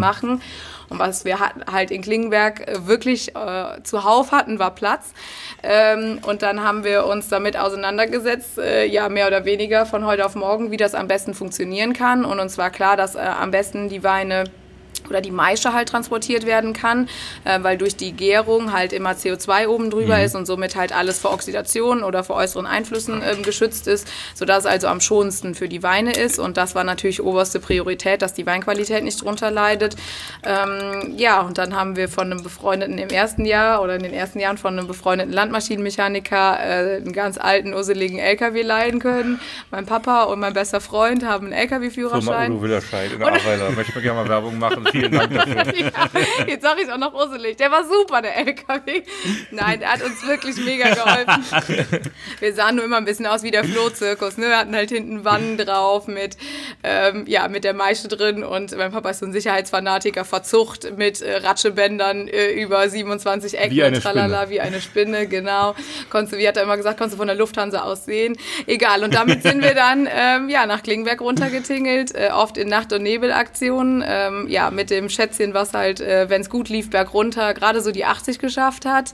Ähm, haben wir dann ja dreieinhalb Stunden so eine Tour gebraucht. In Klingenberg dann unten ähm, äh, Presse bestückt und so weiter und das dann halt unten die Weine dann äh, gepresst und in Fässer gelagert ähm, und dann als gefüllten Wein nachher wieder hoch äh, an die A gebracht und äh, ja kamen dann auch zum ersten Mal zwei unterschiedliche Vorstellungen von Wein im Keller zusammen. Also deine Idee von einem Spätburgunder und von dir, Benedikt, oder seid ihr da gar nicht so weit auseinander? Wir waren da noch nie so weit auseinander. Ja, das ist leider sehr romantisch und langweilig. Ja, es ist tatsächlich, manchmal gehen wir uns da schon selber auf den Keks. Ja. Äh, ähm, nee, weil wir tatsächlich eigentlich immer auch ähm, äh, eine ähnliche Präferenz haben, was jetzt den Weingeschmack angeht. Oder ganz blöd gesagt, wenn wir abends probieren, dann haben wir eigentlich nie äh, ein Problem, da auf einen gemeinsamen Nenner zu kommen, weil wir eigentlich schon die gleiche Stilistik sehr gerne mögen. Ähm, von daher war das jetzt irgendwie nicht so, dass da zwei Welten aufeinander geprallt sind oder zwei ganz unterschiedliche Ideen. Was wir aber schon äh, ähm, gemacht haben, ist, also dass es eigentlich ähm, sehr klar getrennt war, dass es halt die Weine aus Klingenberg gab und die ja. Weine von der A. Nicht nur, weil wir jetzt keine Cuvée machen wollten aus den beiden Regionen, sondern weil es halt zwei eigenständige eigenständige Betriebe ja auch sein sollten, wie du auch eben gesagt hast, dass so auch wahrgenommen wurde. Und äh, natürlich haben wir äh, da zusammengearbeitet und das genutzt, aber im Endeffekt war es halt immer so, dass wir gesagt haben, jeder hat so sein Projekt. Äh, das Projekt A war meins und das Projekt Klingenberg war Bennys und äh, der oder diejenige hatte halt dann immer das letzte Wort oder die Entscheidung im Prinzip. Und äh, ja. Und eigentlich ist es auch äh, schon daher einfach komplett unterschiedlich gewesen, weil die unterschiedlichen Terroirs unterschiedliche Stärken haben, ne? die, die man dann ganz anders greift. Ne? Und das ist auch spannend zu sehen. Ähm, ähm, das ist ein bisschen wie ein Schuh. Jeder Fuß ist anders, ne? Und da muss der Schuh auch irgendwie passend sein dafür, ne? Und so ähm, war das äh, sowieso ist das sowieso eine ganz andere äh, Baustelle immer gewesen, also auch gedanklich, mental. Also es wurde auch nie, wir haben auch bis heute nie äh, äh, auch so vom Ablauf her, wenn wir dann in Klingenberg sind oder so verkosten, ne, wir machen das ganz selten, dass das auch an einem Tag stattfindet, ne? dass man Klingenberg und das am selben Tag probiert oder irgendwie nebeneinander, sondern das findet immer in einer ganz anderen, ähm, auch mentalen äh, Baustelle statt, äh, weil das einfach auch ganz andere Weine sind, die anders äh, sich darstellen und äh, ja, eine ganz andere Handhabe brauchen. Also ich, ich wüsste auch gar nicht, wie man das äh, ehrlich gesagt gleichschalten mhm. sollte. Also selbst wenn ich die Aufgabe bekäme, das zu machen, wüsste ich gar nicht, wie das so stattfinden kann, dass da nicht so viel verloren geht. Weil ist, ich bin auch so ein großer Freund davon, von so einer gewissen Energie, die hat einfach so ein, eine Traube, etwas, was man geschaffen hat, das hat eine gewisse Energie. Ne? Und das muss auch irgendwie ähm, ähm, erhalten bleiben äh, in den Weinen. Und deshalb war da, ähm, war da, war da nie irgendwie jetzt eine, eine äh, eine Vermischung oder eine Gleichschaltung oder irgendwas, sondern das Terroir hat das so präzise immer getrennt und auch der Ausbau. Ein ganz klassisches Beispiel: ähm, Jahrweine ähm, sind anfangs zugänglicher und ähm, Klingenberg kommt ganz spät erst, ne? Und da kannst du auch gar nicht gleich verkosten. Also ein, ein, ein, ein Wein von der A, der in dem Zustand ist, äh, ist ganz anders zu beurteilen wie ein Wein aus Klingenberg im selben Zustand. Ja. Aber jetzt mal, dass du den Moss hier von der A nach Klingenberg gefahren hast, gibt das dann einen anderen Wein, sag mal, aufgrund des Ortswechsels, weil der Ausbau in Klingenberg so Kellerkultur, Strichwort, Hefen, was auch immer. Ich hoffe nicht. Hätten die Weine anders viel geschmeckt? Ich hoffe nicht. Das äh, können wir dir im nächsten Jahr besser sagen. ja, genau. also ähm, tatsächlich ist das halt immer schwer zu beurteilen. Also wir vergären ja alles spontan und äh, da scheiden sich ja auch so ein bisschen die Geister, ob das jetzt tatsächlich halt dann nur die Hefen, die auf der Traube sind, ja. sind äh, sitzen oder halt eben auch Hefen sind, die im Keller sind. Ähm, aber es ist ja halt auch zum Teil hier vergoren worden. Also von daher, und da können wir jetzt nicht so den äh, exorbitanten Unterschied äh, tatsächlich feststellen. Aber dieses Jahr wird jetzt der erste Jahrgang sein, ähm, der wieder komplett äh, zum Glück hier an der A ähm, stattfindet, weil man muss ganz ehrlich sagen, das war jetzt nicht unser Wunsch, äh, das alles in Klingenberg mhm. zu machen, weil ja, was eben so lustig beschrieben wurde, ist im Herbst natürlich halt mega äh, stressig. mega stressig ähm, und äh, es ist natürlich jetzt auch so, dass es natürlich viel schöner ist, äh, wenn du die Trauben gelesen hast, entrappst, du kannst du direkt in die richtigen Gebinde und so weiter, ne? Du hast äh, die Presse direkt daneben stehen, kannst alles an einem Ort machen, viel kürzere Wege, was, wenn wir auch uns sicher sicher sind, dass das jetzt der Weinqualität nicht unbedingt geschadet hat, natürlich schon ein ganz anderes Arbeiten ist und deutlich angenehmer ist. Und ähm, das ist auch schon seit den letzten, also es ist eigentlich seit 2014 der große Wunsch hier zu bauen. Und äh, wir werden, äh, haben jetzt dieses Jahr nicht gebaut, sondern wir haben uns wirklich in einem Keller einmieten können, tatsächlich, was sich jetzt ähm, ja über einen Zufall eigentlich auch ergeben hat. Ähm, haben aber trotzdem halt weiterhin die Pläne oder sind weiterhin am mhm. Plan für unseren Neubau und ähm, hoffen, dass wir dann auch in den nächsten Jahren tatsächlich unser eigenes Gebäude haben, wo wir dann alles unter einem Dach auch verarbeiten Sprich, können. Keller, ganzen Pressen für die Lese und auch Vinothek, Verkostungsraum, also alles unter einem Dach. Alles unter einem Dach, genau. Also so Kellerlager, ähm, Vinothek, Verkostung, äh, nach Möglichkeit auch selbst wohnen, ähm, das äh, sollte eigentlich alles. Also, äh, ja. komplett alles. Äh, ja. Einmal neu, ja, genau. warum, ja. Warum, warum, geplant war ja 2020, das schon anzufangen, ja. neu zu bauen. Warum hat sich jetzt mal verschoben? Ähm, tatsächlich auch ein Stück weit durch ähm, Corona. Mhm. Ähm, also unsere ähm, Architekt oder unser Architekturbüro, die hatten zwar keinen Corona-Fall, aber ähm, ja, dadurch hat sich bei ihr bei anderen ähm, Baustellen tatsächlich halt auch noch was verändert und deshalb hat sie uns doch jetzt äh, relativ lange dann auch vertrösten müssen. sonst war eigentlich der Plan jetzt dieses Jahr direkt nach dem Herbst Herbst auch äh, ja, mit der Ausschachtung, mit den ersten Steinen tatsächlich mit dem Robert zu beginnen. Das wird jetzt so nicht äh, klappen, ähm, aber äh, wir hoffen halt, dass wir direkt ähm, im nächsten Jahr äh, starten können. Ähm, und für Winzer ist natürlich immer so der Herbst irgendwie so die Deadline quasi oder äh, worauf man dann hinfiebert. Das werden wir höchstwahrscheinlich, wenn man es realistisch sieht, nicht schaffen, dass wir den Herbst 21 schon äh, im, im fertigen Weingut machen können, weil dafür muss natürlich dann auch alles schon parat sein, äh, sondern wir gehen eher davon aus, dass wir dann übers Frühjahr dann umziehen können und dass dann der Herbst 22 quasi der erste unter eigenem Dach sein wird. Ja. Falls sich jetzt jemand wundert, warum man zwischendurch Hubschrauber hört, Autos, andere Menschen, Schwalben ja. ähm, und gerade ein Glockenturm, es ist nämlich 11.15 Uhr. Ähm, wir sitzen hier in eurem Hof, Innenhof ja. des Weinguts Bertram. Ja, oder beides eigentlich im Endeffekt. Genau, also hier das hier ist äh, quasi das Stammhaus vom Weingut Ernst oder von unserem Familienbetrieb, also Weingut Ernst Sebastian ja. Äh, hier wurde das Weingut 1910 gegründet und ähm, das ist also auch die Anlaufstelle im Moment für unsere oder schon von Anfang an eigentlich für unsere Kunden, äh, wo also der Weinverkauf stattfindet. Äh, früher vom Weingut Julia Bertram, jetzt dann vom Weingut Bertram Baltes. Äh, und es gibt halt eben auch, also vom elterlichen Betrieb ähm, machen wir auch noch eine kleine Linie, ähm, die also nach wie vor unter dem Namen Ernst Sebastian ähm, quasi läuft und abgefüllt wird, wo noch so ein paar äh, für unsere treuen Stammkunden auch äh, noch von Oma und Opa quasi oder von, äh, von meiner Mutter, meiner Tante dann ja immer noch hier hinkommen. Und wir sitzen wirklich fast direkt am Weinberg. Ja. Welche Lage ist das? Das ist der Dernauer Pfavingert. Ähm, eine der, ja, würde ich behaupten, äh, bekanntesten Lagen des Ahrtals und ähm, die beste Lage in Dernau quasi. Also absolute Steilstlage und ähm, ja, Pfavingert, der Name sagt ja so ein bisschen, also äh, der Kirche angehörig und die wussten früher schon immer, was gut ist. Sie hatten früher eigentlich schon immer die besten Parzellen. Ähm, genau, absolute Steilstlage, sehr schiefer geprägt und ähm, hauptsächlich mit Spätburgunder bepflanzt natürlich. Benedikt, du hast damals in Klingenberg relativ früh, bevor es eigentlich so überall zu einer, einer faktischen Mode geworden ist, auf Biodynamie und Permakultur gesetzt. Gab es da Vorbilder, die ersten Berührungspunkte, dass du gesagt hast, das funktioniert, das möchte ich auch adaptieren für meinen Betrieb? Also erstmal, ob das so früh war, äh, dass man da dass, dass man da jetzt irgendwie raussticht, weil es so früh war, das würde ich mir jetzt nicht äh, zuschreiben. Also das, das ist schon eine ganz starke Bewegung und Entwicklung und, und geht schon lange.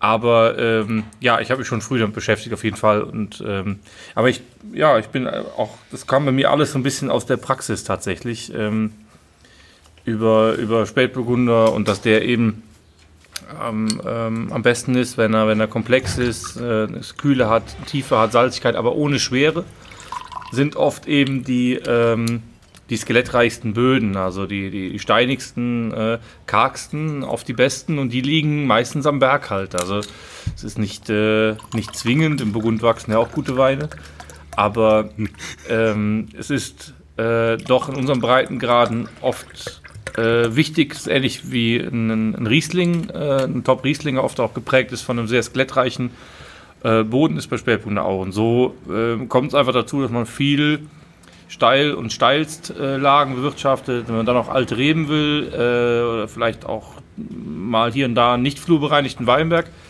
dann ist man schon also mit, mit, mit Gegebenheiten äh, konfrontiert, die extrem sind. Ne? Also die nicht nur Handarbeit erfordern, wie das früher war, sondern die ja zusätzlich noch früher auch schon zu den absoluten Challenges äh, gehört hätte.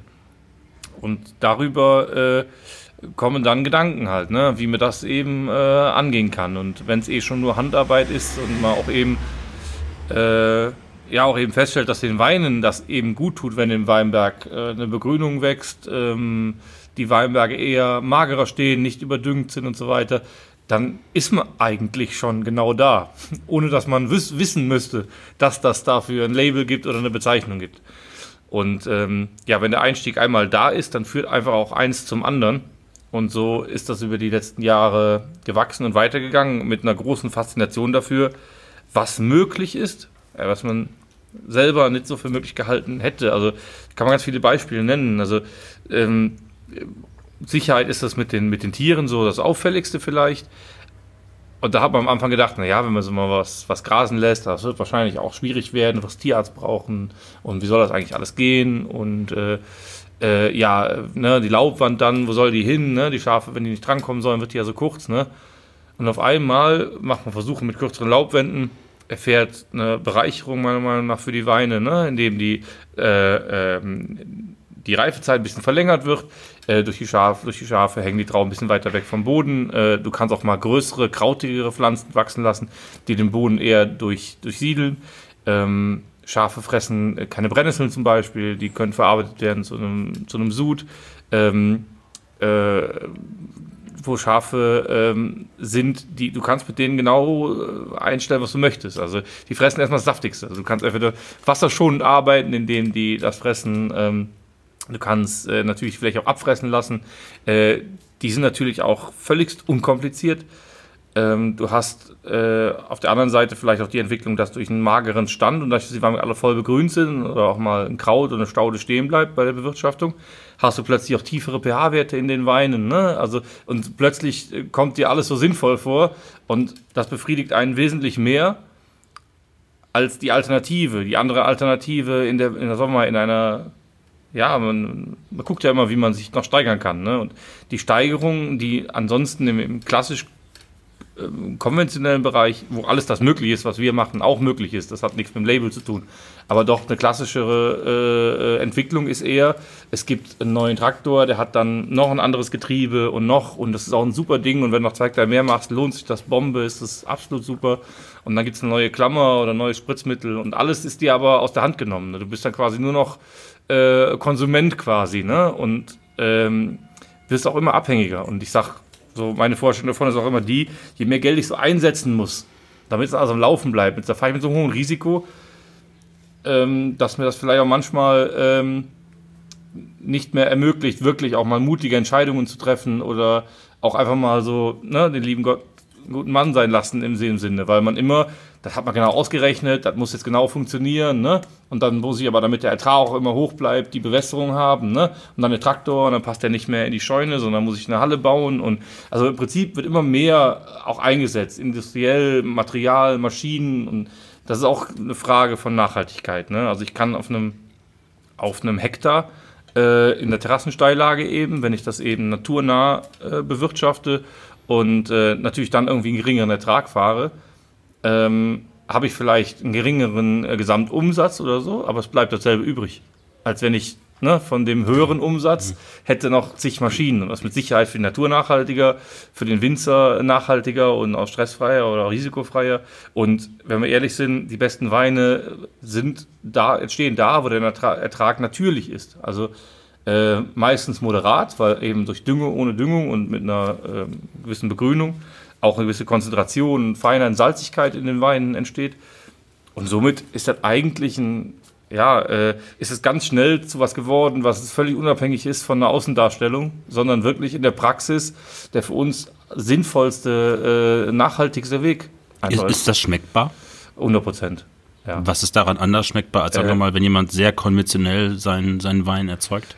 also es hat ja nichts mit einem äh, Siegel zu tun. Mhm. Also äh, wenn ohne Siegel kann ich natürlich denselben Wein produzieren wie mit irgendeinem Siegel auch. Also völlig klar. In der Regel ist da aber eben der Unterschied, dass es ja aus irgendeinem Grund der eine das Siegel hat und der andere nicht. Wenn ich jetzt wirklich, sagen wir mal, konventionell, also synonym, synonym dafür nehmen würde, was ja auch immer weniger wird, aber für eine maximale Ausnutzung aller gesetzlich erlaubten Systeme, dann ist das schon ein Weinberg, der ähm, wenig äh, Begrünung, wie wenig Biodiversität hat. Und da liegt schon fast der größte Teil des Ursprungs an dessen, was man schmecken kann. Ohne Pflanzen bleiben die Rebwurzeln an der Oberfläche. Neben in der Dürre leiden die und in Nässe pumpen sie sich quasi auf. Und das ist aber gar nicht der natürliche Wuchs einer Rebe. Eine Rebe ist eine Ranke, die kommt aus Wald, die ist immer, die Name Ranke sagt es ja schon, die muss irgendwo rum, also hochranken, die ist immer in Vergesellschaftung. Und äh, wenn man das über die Bekrautung in tiefere Bodenschichten verlagert, und das ist aber ein Prozess über mehrere Jahre hinweg und, ein Bodenaufbau, dann nehmen die ganz andere ähm, Mineralien auf in einer ganz anderen Zusammensetzung, und sind vor allen Dingen, ähm, wachsen, die, die, Pflanzen, wachsen, äh, die Pflanzen wachsen gesünder, die Beeren bleiben etwas kleiner, weil ne, der Wuchs nicht so stark ist, ähm, die Versorgung ist gleichmäßiger, das, das, zeigt sich auch in den Weinen, die pH-Werte liegen etwas niedriger und äh, das sind Grundeigenschaften äh, von, von jedem guten Wein. Ähm, das liegt auch im Interesse äh, jedes Winzers. Und die werden extrem gefördert eben über so eine, ähm, ja, ein bisschen umsichtigere Bewirtschaftung. Das, das ist das, was ich meine. Das ist, äh, im Grunde genommen fällt es einem schon eher mittlerweile schwer zu denken, äh, das dann nochmal noch anders zu machen. Mhm. Weil man dann denkt, ja, wenn ich jetzt das wieder mache, tue ich mir einen Haufen Probleme ins Haus. Ne? Aber ne, so, weil man jetzt natürlich das, den ganzen Zusammenhang kennt. Aber man hat das, und da glaube ich auch, machen wir heute immer noch vieles, dass wir mal in zehn Jahren hier wieder so einen Podcast machen, wieder sagen werden. Ne? Da haben wir Sachen noch damals gemacht, vor zehn Jahren, also jetzt heute, das ist, das ist ganz normal, also jeder machen auch alle, die, die sagen, ich arbeite nachhaltig, ne? aber auch da wird es was geben. Und sagen wir mal, der Grundleitsatz ist im Prinzip äh, das Vertrauen in die Natur. Also es ist unfassbar, was die wirklich selber regelt, wenn man selber regeln lässt. Man kann halt, man darf halt nicht zu sehr eingreifen. Das ist wie im Uhrwerk. Das ist so, wenn man versucht, nur ein Rad zu tauschen, dann greifen die anderen Räder auch nicht mehr zusammen. Und so muss man sich eben dran gewöhnen, ganz genau zu überlegen, wo greife ich ein und wie.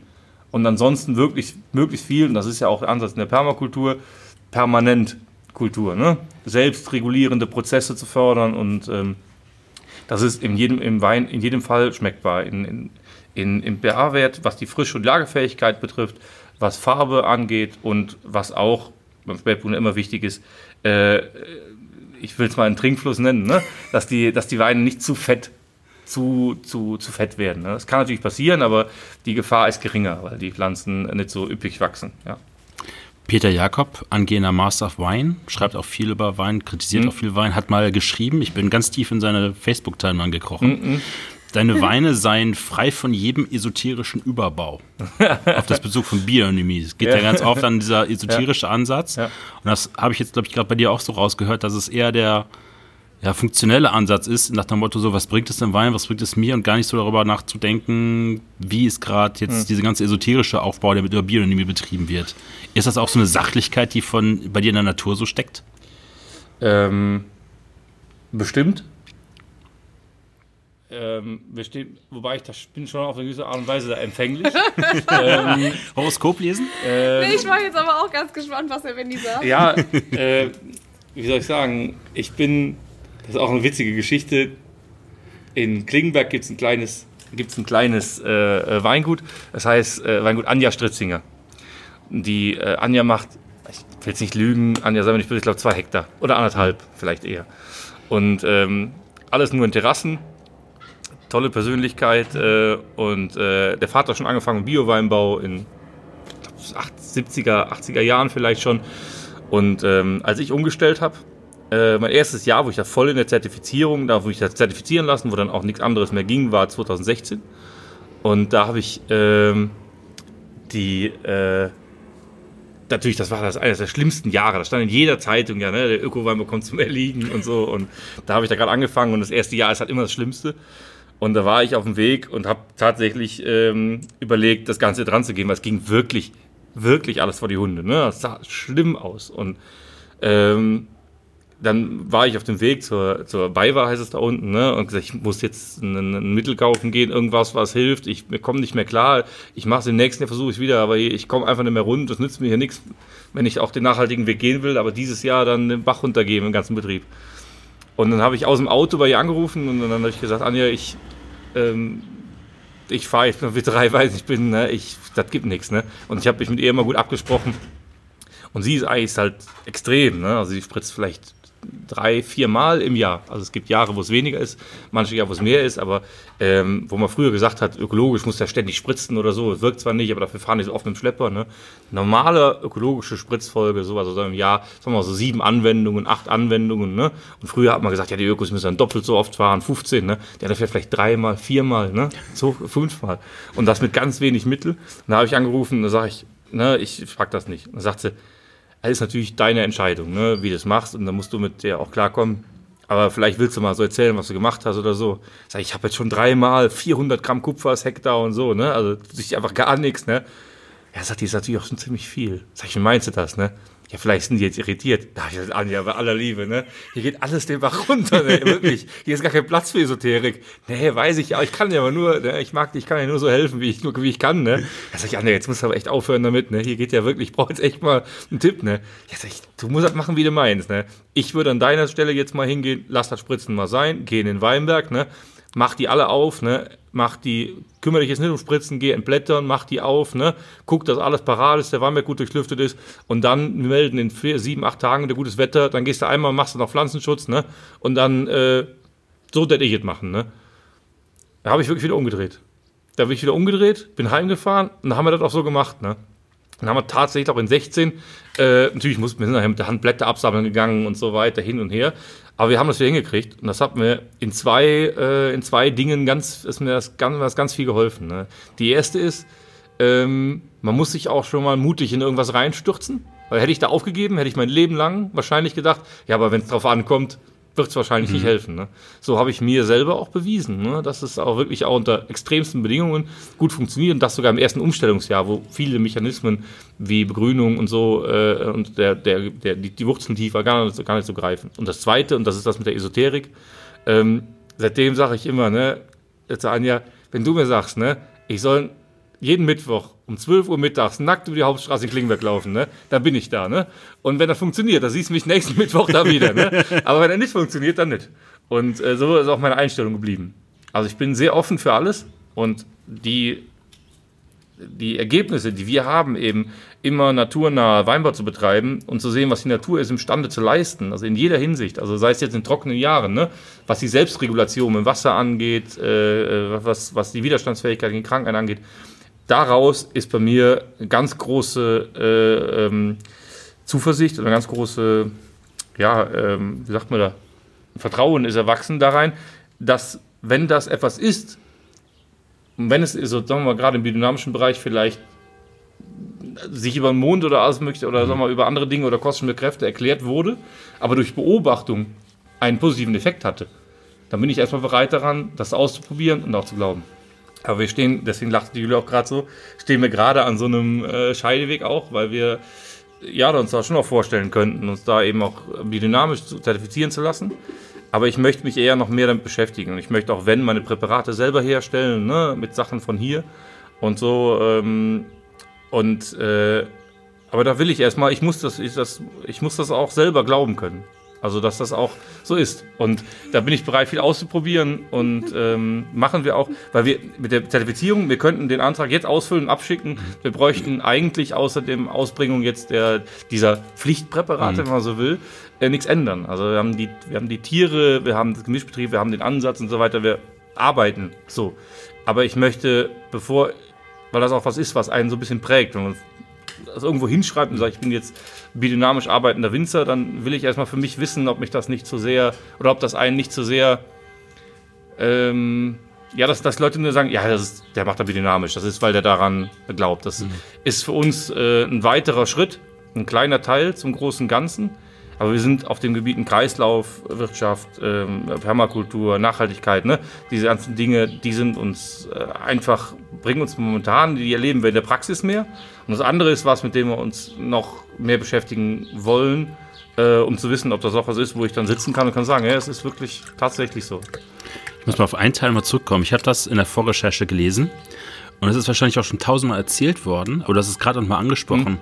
Du hast in Klingenberg angefangen, bretonische Zwergschafe ja. in den Wingert ja. zu lassen, ja. damit sie quasi die Begrünung unten am Unterstock wegfuttern und du nicht mit der Hacke oder mit der Maschinelle herfahren musst. Wie kam es dazu, sich so eine Herde von Schafen in den Weinberg zu holen? Ja, auch Praxis einfach, ne? Also ähm, wenn jeder wird die Bilder, wird die Bilder auch kennen von, von äh, solchen spektakulären Weinbergen, wo halt, wo meiner Meinung nach eben auch oft die Top Spätburgunder wachsen. Es ist steil, es ist verwinkelt, kein richtiger Weg. Äh, am Waldrand ein Felsen drin, ähm, verschlungen. Und da ist es nicht nur, das sind wir eh gewohnt, alles mit der Hand zu machen, aber das ist selbst da, äh, die Arbeit mit der Hand ist da selbst da schon eine Challenge. Und ähm, da waren eben die Überlegungen, wie man das nachhaltiger auch gestalten kann und äh, natürlich auch in der Praxis irgendwie wirtschaftlicher gestalten kann, nachhaltiger gestalten kann.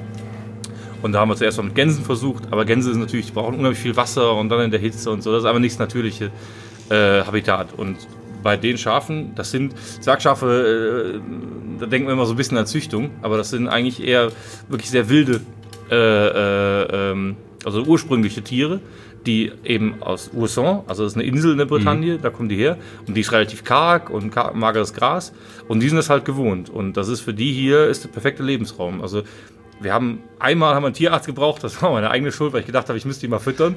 Äh, das war aber da ist er in die Hose gegangen. Das war irgendwie, da habe ich die zwei Wochen gehabt. Da habe ich gedacht, die hungern. Und dann hatten die alle durchfallen. Da hatte ich in meiner eigenen Dusche und habe die irgendwie da geduscht und geföhnt, weil die Würmer hatten. Und das war aber alles Katastrophe, meine Schuld. Ansonsten sind die, äh, die laufen sich ihre Klauen selber ab. Äh, die kommen perfekt mit dem Bewuchs zurecht, der da ist. Sind am liebsten wirklich im Felsen. Ne? Die sehen auch anders aus wie ein normales Schaf. Mhm. Also die haben wirklich auch richtige Hörner. Die sehen eher aus wie Ziegen. Aber die verbeißen halt nicht äh, den Stamm ähm, natürlich Grünteile, ne? aber dafür müssen wir halt höher gehen. Haben aber tatsächlich plötzlich äh, in dem Weinberg einen Kreislauf geschaffen, in dem wir die Arbeit gemacht bekommen. Ähm, ganze äh, Substanz, die ganze Energie wird, man kann so sagen, aus dem Gras wird ein Schaf. Ne? äh, und aus dem Schaf kommt die Düngung wieder hinten raus. Und ein, ein, Schafsmagen, der zersetzt keinen Samen oder Kerne. Das heißt, die tragen auch die mhm. ganze äh, Flora durch den Weinberg. Ähm, und du hast dann im Prinzip, wenn du das möchtest, nutzen wir dann, ähm, wobei wir jetzt kein, kein, da jetzt keinen äh, Profitbetrieb draus machen aus dem Schafhaltung, sondern, aber es fällt halt Wolle an, es fällt ein Fell an, es fällt Fleisch an und ähm, auch ein ganz spannendes Feld. Plötzlich hast du eine, wird eine landwirtschaftliche Fläche, auf der du dir auf der einen Seite damit hilfst, noch weitere Produkte zu erzeugen. Ne? Und trotzdem ist es nachhaltiger und wird der Fläche nicht so viel entnommen. Ne? Ähm, und das, das fasziniert unheimlich so. Und jetzt dann, sind dann eben die nächsten Gedanken eben, also wir haben mittlerweile die Anlagen, haben dann auch entweder gar kein Draht mehr oder viel weniger. Und dann könnte anstatt ein Pfahl eben auch ein Baum stehen, ne? der nicht viel Schatten wirft, aber der eben noch eine Frucht trägt. Ähm, und so kommt dann eins was andere und das ist dann Permakultur. Aus, in, aus einer Fläche Dinge zu kombinieren, die sich gegenseitig die Arbeit so ein bisschen abnehmen oder sich ergänzen, Symbiose betreiben mhm. und gleichzeitig die Fläche, die Fläche besser zu nutzen. Und da, das liegt in, für mich in, auf allen Themenbereichen eben eine Riesenfaszination. Da kann man mit der Wirtschaftlichkeit anfangen, die es für mich aber auch nicht immer sein muss. Ne? Aber auch äh, Nachhaltigkeit, die Energie, die in so einem Weinberg herrscht. Also, und ich finde auch die, die Zufriedenheit, wenn man das erlebt, dass das funktioniert da fühlt man sich, also erzeugt in mir auch ein bisschen Stolz, muss ich sagen. Sind, die, sind, sind die Schafe von Klingenberg hier rüber gewandert? Nach ja, ja, ja, ja. Also gewandert zum Wandern mussten sie zum Glück nicht, aber sie sind hier. Was, was, was sagt hier so äh, das Dorf dazu, auf einmal eine Herde von betuschen Zwerg, Zwergschafen im Winger drum steht? Also wir haben ganz große Fans, vor allen Dingen natürlich bei den ja, genau. Kindern, äh, ne, weil wir jetzt tatsächlich auch hier dann äh, Versuchsflächen haben. Also wir haben jetzt noch nicht alle Weinberge komplett umgestellt, das wäre auch äh, gar nicht möglich in so kurzer Zeit, aber wir haben halt ein paar ähm, und ähm, ähm, ja, gerade eins ist hier direkt am Ortsrand äh, von Dana, wo auch viele mit dem Fahrrad immer herfahren und sowas. Und äh, ja, die äh, mussten aber zwischendrin natürlich umziehen, weil gerade in diesem Jahr war es ja relativ trocken, ähm, dass wir also schon mal häufiger dann auch wechseln mussten, weil einfach nicht mehr genügend Gras dann auch äh, da war. Und äh, die Kinder haben sich riesig gefreut, natürlich, äh, wenn die Schafe ähm, da waren. Ansonsten, ja, der ein oder andere äh, versteht es natürlich noch nicht, so wie das äh, ja immer der Fall ist, wenn es irgendwas Neues gibt. Gerade dass jetzt die Anlage halt dann deutlich anders aussieht und so. Aber ähm, ja, ist. mein, äh, mein, Vater, der, das ist, äh, der hat am Anfang nur, da ist normal, ist der da gar nicht so wortkarg. Aber der hat die ersten Male, klar, das geht ja nicht beim ersten Mal, haut das ja nicht so hin, dass man sagt, das ist Bombe gelaufen, guck mal hier, ne? Da fehlten dann halt auch schon mal auf einem halben Hektar die Trauben komplett oder so, ne?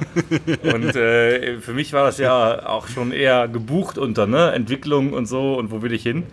Und äh, dann gab es eine ganz lustige Situation. Ich stand am Weinberg und das war, glaube ich, das zweite oder dritte Jahr schon. Und ähm, wir hatten dann schnell noch äh, die Burgrebe hochgezogen. Es gab natürlich nur ein paar Triebe, aber da hingen halt noch Trauben tatsächlich. Es war nur wenig, aber für mich war da plötzlich, wir haben es geschafft, ne? Wir haben es geschafft, ne? Der Jahrgang, wir haben hier, ne, wirklich die, wir haben das so erzeugt, ne? Wir haben das höher gezogen, äh, wir haben, man muss ja anders spritzen. Also Schafe vertragen kein Kupfer. Warum vertragen die kein Kupfer? Es ist so. Jedes äh, Schaf ist so. Also Schafe, wenn, du, wenn, du, wenn man Schafe hat und du fährst, willst du Salzlecksteine mhm. oder sowas kaufen, gibt es spezielle Lecksteine, die halt kein Kupfer haben. Wie funktioniert es dann mit Bionemie, wenn du Kupfer ausbringst? Genau, das ist halt eben die Challenge. Du musst halt gucken, dass du entweder ohne ja. oder mit äh, Minimalkupfer hinkommst. Ne? Das, ja, das hört da also eben es dazu. Gibt, gibt einen Grenzwert, genau. Ähm, ja, so der, der nicht ganz klar ist, was hängt nee. mit Körpergewicht zusammen, da haben wir uns auch viel mit beschäftigt und so. Und es gibt auch bestimmte äh, äh, gute Sachen. Also wenn du Kupfer mit Schwefel anwendest, das bildet einen Komplex, der im Schafmagen nicht aufgespalten wird. Also das ist nochmal, geht ziemlich tief halt. Aber du musst halt gucken, dass es eben ganz, ganz wenig ist äh, oder gar nicht. Und da gibt es bestimmte Trumpräparate, die man einsetzen kann. Egal. Jedenfalls, äh, das ist ein Riesensystem und funktionierte. Und in dem Weimar klar war aber eben, weil das eben so viele Versuche waren, waren da war kaum Traum drin und hier in der Trieb und auch mal fünf Meter gar keine Stöcke mehr. Ne? Und ich stand mit meinem Vater da und sage, ich gucke, ist super, oder? Es hat geklappt. Und ich merkte, dass er nichts Sache, drehe ich nur zu ihm um und er stand da und schüttelte nur ganz langsam den Kopf und war irgendwie, das ist mir da bewusst geworden, wir sehen zwei verschiedene Dinge, wenn wir hier, wenn wir hier den Wein, ich sah die Zukunft, ne, wie das in fünf Jahren ist und mein Vater sah da ein Weinberg, in dem er einfach nichts zu holen ist. Und ähm, ja, äh, so, natürlich hat das dazu, aber äh, das hat sich jetzt auch alles schon ein bisschen geändert, weil es natürlich einfach auch äh, gesehen wird, dass es gut funktioniert und ja. ja. Wie viele Jahrgänge mussten bei euch so ins Land ziehen, gemeinsam, dass ihr gemerkt habt, das passt zwischen euch beiden? Cool, dass du das in Jahrgängen ausdrückst. Wenn wir jetzt schon beim Thema sind. Ach, äh, ich weiß nicht, wie genau darauf du meinst, ist es auf den Wein oder auf uns? Beides, beides. Ja, ging, glaube ich, beides relativ schnell. Oder?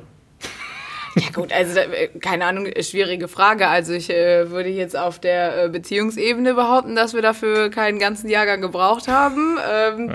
Aber äh, ja, ansonsten, äh, ich glaube, als Winzer gibt es nie den Jahrgang, wo man sagt, so jetzt habe ich ausgelernt oder jetzt weiß ich, wie es mhm. funktioniert. Und ähm, so ist das ja letztendlich, wenn man jetzt auf die romantische Schiene gehen will, in einer Beziehung eigentlich auch. Also, aber ich glaube halt einfach, dass, dass wir ähm, haben eine ähnliche Philosophie und ähm, ja, arbeiten arbeiten halt eben gerne zusammen und äh, freuen uns mehr auf die Jahrgänge, die wir halt dann auch zusammen äh, machen können. Und je mehr Jahrgänge man zusammen halt erlebt hat, desto mehr Erfahrung sammelt man. Und ähm, man, ja. kann, man kann vielleicht sagen, dass man schon jetzt ähm, in den letzten Jahren, sagen wir mal, mit dem, was wir machen, da besonders wohl fühlen. Ne? Ja, Weil vorher Fall. natürlich, ähm, man weiß zuerst, was man will, bevor das dann auch tatsächlich da ist. Und ein Koch, der kann das Gericht abends vier, fünf, sechs Mal probieren ne?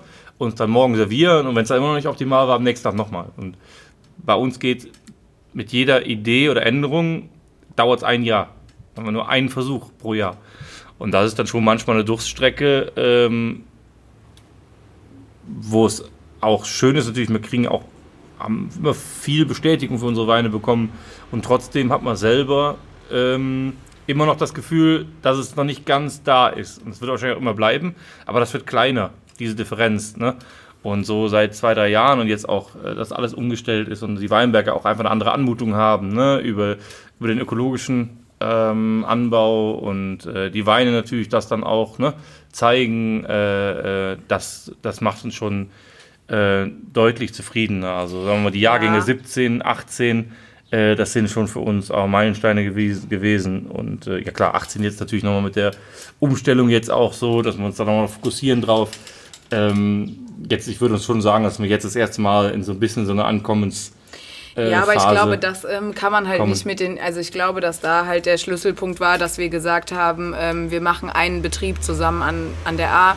Jetzt nicht, weil es an der A ist, ähm, es ist uns auch unglaublich schwer gefallen, natürlich das in Klingenberg ähm, ja, aufzugeben irgendwo ein Stück weit. Ähm, aber ähm, ja, wir haben halt für uns einfach festgestellt, dass dieses Pendeln immer ein gewisses Zerreißen äh, bedeutet, ähm, weil man halt natürlich nicht äh, beiden Betrieben gleich viel Aufmerksamkeit schenken kann. Und ähm, ja, wenn dann Familie irgendwie auch mit dazukommt, ähm, dass dann auch irgendwo ein bisschen auf der Strecke bleibt, im wahrsten Sinne des Wortes. Und äh, ich glaube, dass da halt einfach der Meilenstein war, zu sagen, wir machen einen Betrieb Betrieb zusammen. Und äh, da war es jetzt für uns dann halt klar, dass wir an die A gehen, weil wir beide von hier kommen und hier halt einfach zu Hause für uns beide ist, äh, beide Familien ähm, hier auch ähm, äh, nun mal wohnen und leben. Und äh, das glaube ich, dass das jetzt äh, schon, weil wir schon auch so diesen Gedanken von einem klassischen Familienbetrieb gerne leben möchten, äh, uns das halt zusammen mit der Umstellung auf ökologischen Weinbau und ähm, da jetzt dann weiter dran zu arbeiten, dass das eigentlich der Durchbruch war, ja. Wann habt ihr die Entscheidung getroffen, zu sagen, okay, Benedikt gibt Klingenberg auf und ihr fangt jetzt hier eine A sozusagen. Ja, als Julia schwanger war mit uns. Ja, genau. Also so. eigentlich halt so Ende 2017 sowas mhm. ähm, kam so, dass wir so gesagt haben, na ja, also wenn man sich das halt jetzt mal einfach überlegt mit Kind, äh, äh, wird es halt schwierig mit der Pendlerei, ist man halt nicht mehr so ähm, flexibel und vorher bin ich ja halt auch ähm, sehr viel gependelt. Der Benny war ja eigentlich hauptsächlich unten in Klingenberg und ich bin sehr viel gependelt und äh, da war uns das eigentlich klar und dann wollten wir aber natürlich halt auch irgendwie eine gute Lösung haben, ähm, ja, dass wir auch irgendwie unser unser Projekt da unten in Klingenberg halt auch ähm, ja, in gute Hände geben und wir wollten es nicht einfach aufgeben in dem Sinne. Und dann ist halt so seit Ende 2017 eigentlich so die Idee dann gereift und dann, ja. Benedikt, okay. wie war die Reaktion in Klingenberg, als du gesagt hast, ich breche meine Zelte ab und gehe an ja, die A? schon schwierig, ne? Also ähm, ist äh, bis heute noch äh, so, dass man sich ähm, dass das keine Entscheidung ist, äh, wo man sagt, äh, Mensch, äh, alles total super, nur Win-Win-Win. Ähm, aber ähm, ja, ich war in, der, in dem Moment ist jede Entscheidung besser als keine, weil keine Entscheidung hätte bedeutet, dass auf jeden Fall, sag ich mal, irgendwann die Konflikte größer geworden wären mit Kindern, mit Familie. Äh, unsere Eltern sind ja auch beide äh, hier an der A, ne? Und Landwirtschaft ist eben auch ein Generationsding.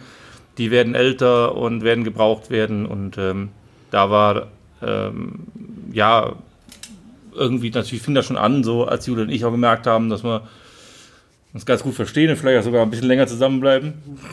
Ähm, dass, äh, dass man dann schon dachte, klar, jetzt ist natürlich echt viel äh, viel Anziehungskraft an der A, ne, äh, um da zurückzugehen. Vielleicht wäre vielleicht auch mal anders ausgegangen, wären die Bedingungen anders gewesen, aber irgendwann ist das gereift und ähm, ja, da war dann schon auf einmal auch, wie soll ich sagen, ja, dann auch wurde das klarer und es wurde einem auch bewusster, dass es nur so geht. Ja, ja aber ähm, um das mal so, natürlich ist das uns auch schwer gefallen und äh, es war auch schön zu sehen, dass das in Klingenberg natürlich auch, dass das viele jetzt äh, ja, bedauert haben, ne, dass äh, die Wahl ja, irgendwie ja. dann nur auf die A gefallen ist, was ja auch schön zu merken ist. Aber man hat halt eben auch eigentlich äh, bei fast allen äh, gehört, ja, können wir super gut verstehen und ist sicherlich für euch die richtige Entscheidung. Ähm, so, weil äh, ne, gerade da auch im Umkreis natürlich die Bekannten oder die Leute, mit denen wir da ähm, befreundet äh, sind oder wo wir Anknüpfungspunkte haben, halt auch in der Landwirtschaft äh, zu Hause sind oder im Weinbau und ähm, halt das genau auch verstehen konnten, dass wir sagen, wir wollen auch gerne für unsere Eltern auch da sein oder da halt eben auch den Generationswechsel machen und äh, möchten halt auch einfach Zeit mit der Familie haben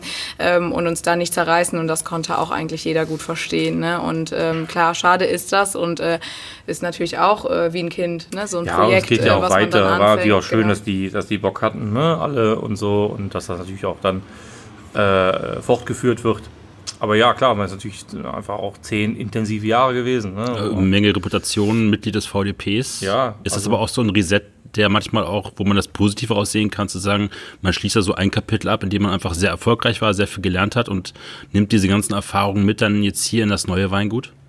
Also Anführungsstrichen neues ja, Weingut. Sicher, ne? aber man hat natürlich, klar ist ja auch, dass man in dem Moment dann eher ähm, so, man hat natürlich auch, äh, liegt auch in meiner Art einfach, ähm, immer viel mit allen nach vorne gedacht. Ne? Äh, und dann irgendwann zu sagen, jetzt gehe ich an die A, dann ich war dann immer gerne auch einer, der dann auch mit äh, gekämpft hat und äh, mit vorgearbeitet hat, ne? Und so. Und äh, ja, die, die Kollegen im VDP, das ist einfach auch eine ganz tolle, wirklich eine ganz tolle Gemeinschaft, muss man wirklich auch sagen. Und ähm, auch die Leute da in Klingenberg und so, äh, immer gesagt, die Franken, die sind so reserviert und so verschlossen. Das ist äh, auch ein bisschen wie man kommt gegangen, so wird man empfangen, ne? Und mich eigentlich immer wohlgefühlt.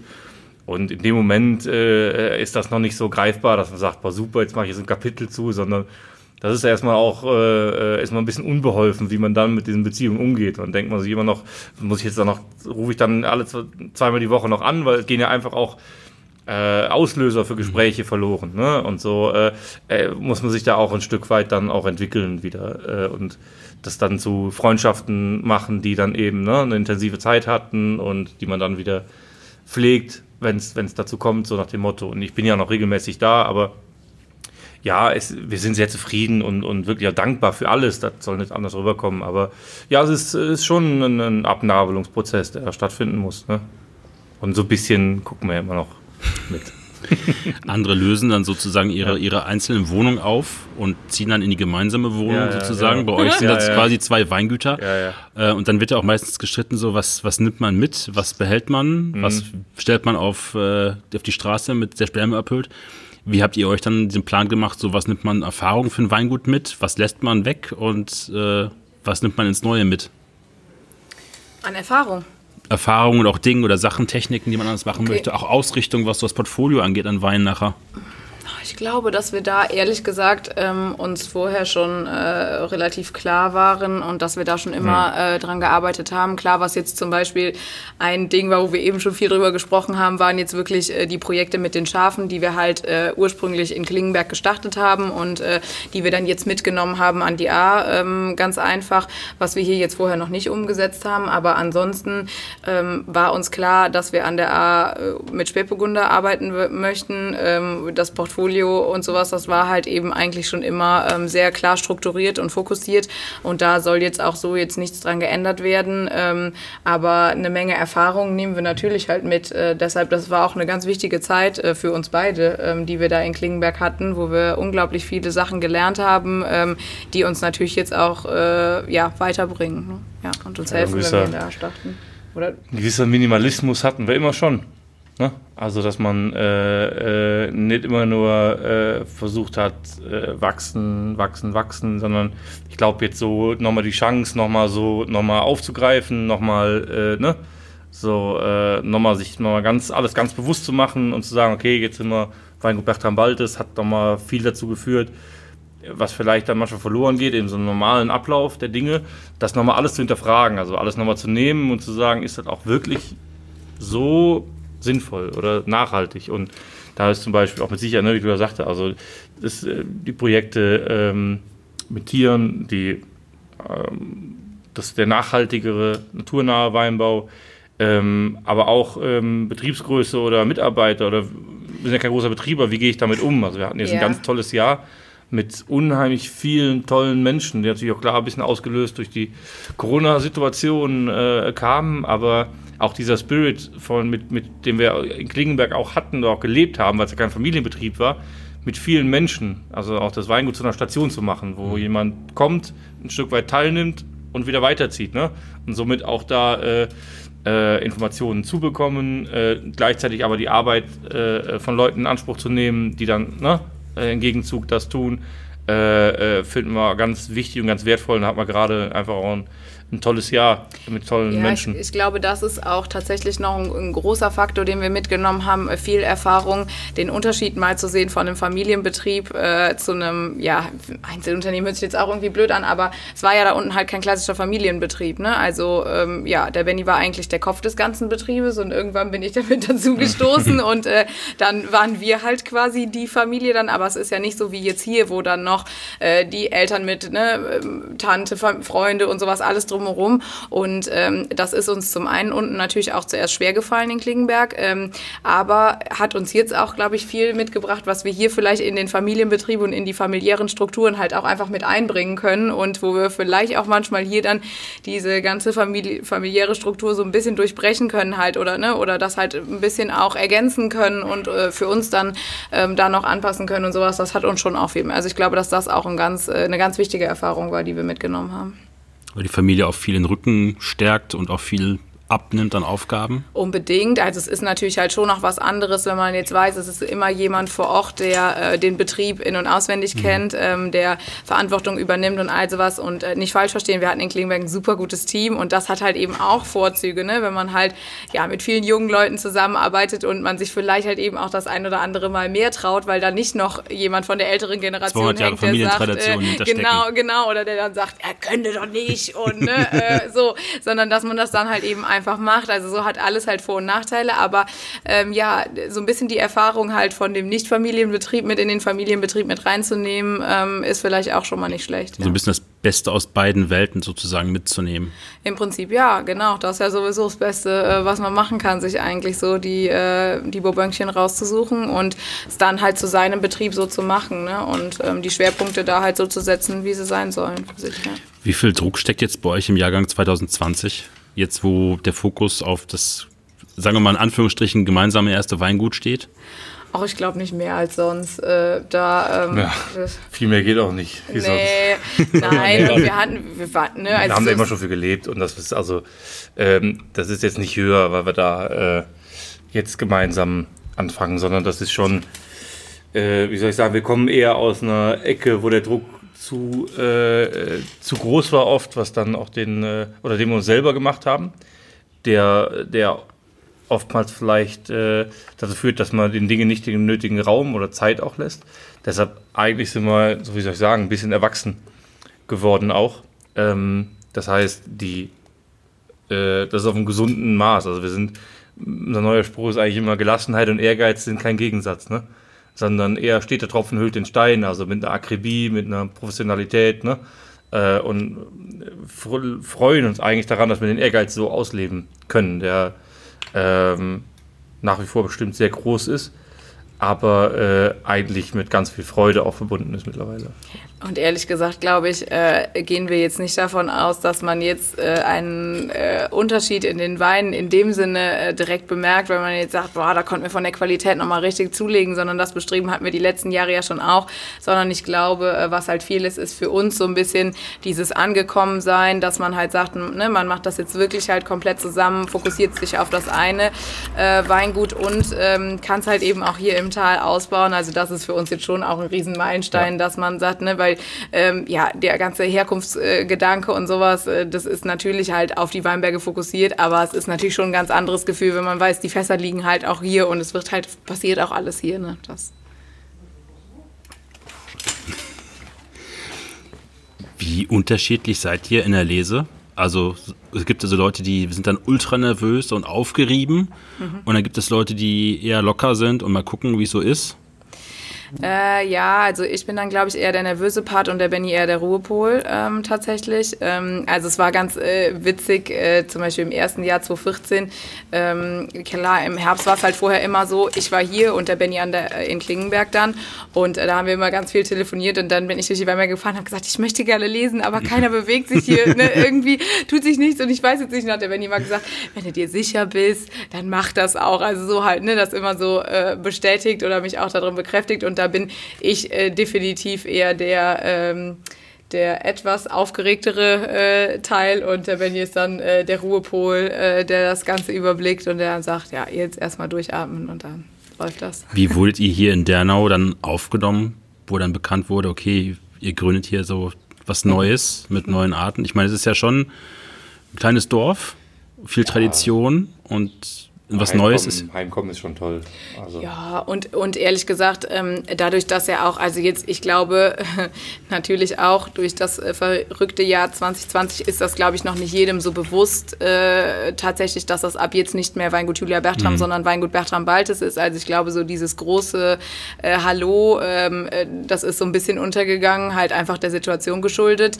Äh, aber ähm, tatsächlich sonst jetzt, ja, ist das ja halt hier daheim und Ja, es gibt, toll. äh, ist einfach schön, genau. Wir haben ein sehr gutes Verhältnis zu den äh, Winzerkollegen hier und äh, freuen uns natürlich auch, wenn wir dann das hier auch wieder ein bisschen mehr so den Kontakt halt ausweiten können, weil das natürlich auch, ne, wenn man viel pendelt und nicht so, nicht so vor Ort ist, dann auch schon mal äh, ein bisschen leidet, ja. Ich habe immer das Gefühl, wenn wir so unserer Filterblase Facebook und Co. sind, dass so die A immer so ein bisschen ein Wahrnehmungsproblem hat. Also viele Leute fahren ja an der Autobahn vorbei, wenn sie irgendwie nach Rheinhessen, Pfalz und Mosel fahren Ja. und gucken dann mal kurz rechts dann irgendwie ins Tal rein. Ähm, wie kommt das und warum gibt das nicht mehr? Klar, es ist die Größe, aber auch diese absolute Fokussierung auf Spätburgunder. Also ich habe ein Zitat von Ludwig Kreuzberg, der hat gesagt, anderswo verfolgen sie Trends, wir konzentrieren uns auf die Veredelung unseres Kernproduktes. Das fand ich sehr schön eigentlich, diesen Satz. Ja, ja. finde ich auch sehr schön, muss ich sagen. Habe ich noch nicht gelesen oder gehört, aber ähm, finde ich auch sehr schön. Ja, also ich glaube, es ist halt hauptsächlich dem Ganzen geschuldet, dass wir wirklich die Nische von der Nische sind. Ne? Also mit 0,5 Prozent der deutschen Anbaufläche sind wir halt eine absolute Nische und dann nochmal so fokussiert auf die eine Rebsorte ist das halt auch nochmal eine Nische. Ähm, deshalb glaube ich, dass das halt äh, mehr daran liegt. Ähm, wir können uns jetzt nicht darüber beklagen, äh, dass uns äh, ja hier zu wenige Leute äh, besuchen oder, oder darauf aufmerksam werden oder sowas. Ähm, aber ich glaube halt tatsächlich, dass so diese flächendeckende Aufmerksamkeit oder so, dass das halt, äh, dass das wirklich. Ähm ich finde auch, sowas darf auch äh, ein richtiges Maß haben. Und äh, ich finde, dass es eigentlich so an der ASO ist, dass man jetzt nicht man muss immer was tun und attraktiv bleiben, sich weiterentwickeln. Aber ich glaube nicht, dass es an der A sinnvoll ist, immer einfach immer mehr Menschen anzusprechen, mhm. die hier hinkommen. Weil äh, bei uns, was uns prägt hier, ist, eine, äh, ist, sagen wir mal, für die Leute, die jetzt sagen wir, hier hinkommen zum Urlaub, jetzt sagen wir unabhängig vom Wein, ne, ist eigentlich äh, die ursprüngliche Landschaft auch bei uns. Und ähm, die ist natürlich auch so ein bisschen, äh, wie soll ich sagen, ne? wenn man jetzt meinte, man müsste das so weit aufdehnen und aufblasen, dass einfach immer mehr Leute kommen, würde das ursprüngliche vielleicht auch ein bisschen in Gefahr geraten. Von daher finde ich, dass es so, sagen wir mal, moderat nach außen zu gehen, aber ganz gute, ganz gut ist eigentlich, ne? Weil äh, es darf ruhig so sein, dass die Leute hier hinkommen, sich da auch noch besonders fühlen und nicht im, im, im, im Strom der Menschen irgendwie dann auch ertrinken. Und beim Wein äh, sowieso. Äh, äh, finde ich, äh, es ist aktueller denn je, ne? Äh, wir, äh, Ludwig das gesagt hat, ähm, das Kernprodukt weiterzuentwickeln. Ich gehe nicht in ein Restaurant, mache die Karte auf und sage, ach guck mal, die sind aber toll. Auf der ersten Seite steht schon direkt ein Weingut, 20 Rebsorten in je drei Geschmacksrichtungen. Ich muss nicht umblättern. Also das ist Dienst am Kunden. Ne? Ne, wir gehen in ein Restaurant und sagen, geil, ich habe heute Lust auf einen richtig knackig frischen Riesling. Ne? Und dann gehe ich schon so entweder meine Region oder meinen Namen dann auch durch, wo ich das zu finden weiß. Ne? Und dann glaube ich, ist das eher eine Stärke, die, äh, diese, Stär diese Stärken zu stärken, die Nische so zu bedienen, dass wenn einer Lust drauf hat, auch sie ins Auto setzt und hinfährt. Mhm weil es dann aber eben außergewöhnlich ist. Und da eben immer so dem zu widerstehen, sich, sich immer zu einfach zu machen oder den Trend so mitzugehen. Ne? Sondern da, ähm, das ist ein super Satz, also von Ludwig Kreuzberg. Also, also ist auch bei ja. euch das, das Thema sozusagen Veredelung des Kernproduktes, sprich ja, den Spätburgunder. Ich sage ja. ich, ich sag immer, wir haben 98% Spätburgunder, 2% Frühburgunder und Tendenz steigend. ja, also beim wir wollen, ja, ja, beim Spätburgunder. Ja. Also wir, wir, haben da eine ganz, ganz mhm. klare Ausrichtung und ähm, ähm, können uns tatsächlich halt auch gut vorstellen, zu 100% Spätburgunder ähm, zu gehen. Und ähm, ja, es wächst hier an der A gut, das, das gehört hier hin einfach. So und äh, das wird auch mit einer Rebsorte nicht langweilig, also die so Faszination. Viel, äh, geile Sachen machen, ne? Ähm, ja, ist noch ein, ein, Tal mit, mit Seitentälern, das ist eines der nördlichsten Gebiete und wir haben natürlich die, die, die wärmeren Jahrgänge, klassisch Rotwein, tipptopp. Aber äh, wir haben auch Seitentäler, ne? Und wenn äh, nassere, nassere Jahre oder kühl, noch kühlere Jahrgänge, ne? Äh, aus Anlagen, die vielleicht auch schon alt sind, wo normal Rotwein gemacht ist, da Spitzenschaumwein oder ein feiner Blonde Noir, äh, kühl, fein, mineralisch äh, äh, oder wir haben eben ja mal ein äh, Blonde Noir Altreben mhm. versucht, ne? Äh, dieser salzigen, äh, mineralischen äh, Länge. Äh, ich finde, das lässt sich auch so viel damit abdecken. Also auch äh, trotzdem eine enorme Vielfalt, auch äh, innerhalb der Sorte. Also ne, Champagne ist Spätburgunder auch einer der wichtigsten Rebsorten. Ne? Also ähm, und da können wir, glaube ich, eher eine Flexibilität tatsächlich aus, aus der Fokussierung machen auf Spätburgunder eine Flexibilität, dass wir sagen, okay, wenn jetzt ein kühleres Jahr kommt, dann gehen wir nicht immer so streng nach, nach, nach Sortiment irgendwie, jetzt müssen wir das und das haben, sondern es, man macht dann auch mal aus dem Weinberg einen hochwertigen Schaumwein und sagt, das war halt ein geiles Jahr für Schaumweine. Ne? Da muss ich ja nicht, Schaumwein, der soll eh lange liegen. Da kann ich doch auch mal sechs, sieben, acht Jahre auf der Hefe gelagerten Schaumwein und brauche den noch nicht aus jedem Jahr, sondern eben zu sagen, ne? ich ähm, nutze da auch die ganze Bandbreite. Ne? Und dann sieht das auch schon mal nochmal anders aus. Dann kann man auch echt ein Sortiment tatsächlich abdecken, auch äh, mit Spätburgunder. Ja. Ich habe gelesen, ihr macht ein Gutswein, zwei Ortsweine ja. und der Rest nur Einzellagen. Ja. Wie kam die Entscheidung zu sagen, okay, ich küvertiere nicht die Einzellagen je nach Duktus zusammen, zu sagen, ich entwickle dann mit sozusagen mir meine, meine Sorten raus oder meine, meine Weine raus? Puh, also die Frage hat sich eigentlich nie gestellt. Äh, weil wir, ne, also, ne, weil man, also ich, geht ja die Trauben ja auch ernten und ne, baut die aus, weil man weiß, äh, boah Mensch, heute gehen wir an den Trotzenberg, an die Goldkaue, in Mönchberg oder in Rosenthal, ne?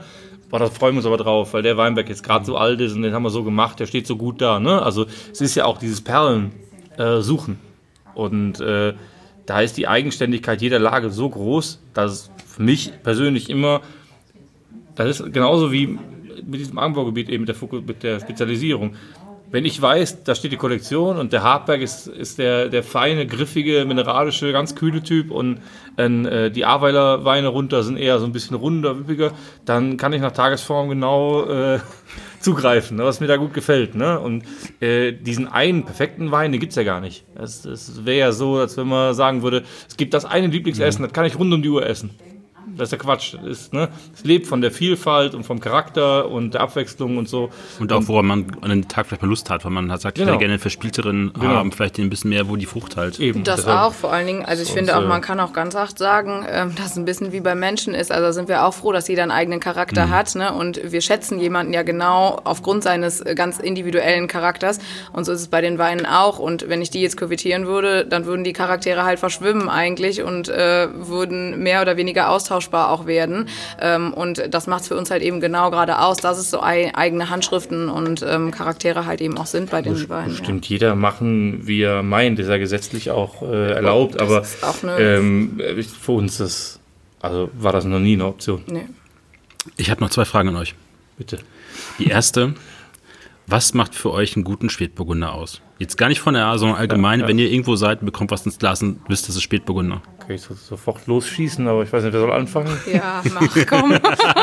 ähm, nee, ja, also das Besondere am, am Pinot ist, die können groß sein, aber nicht schwer. Hm. Das ist die absolute Maßgabe. Darunter würde ich alles schon verbuchen.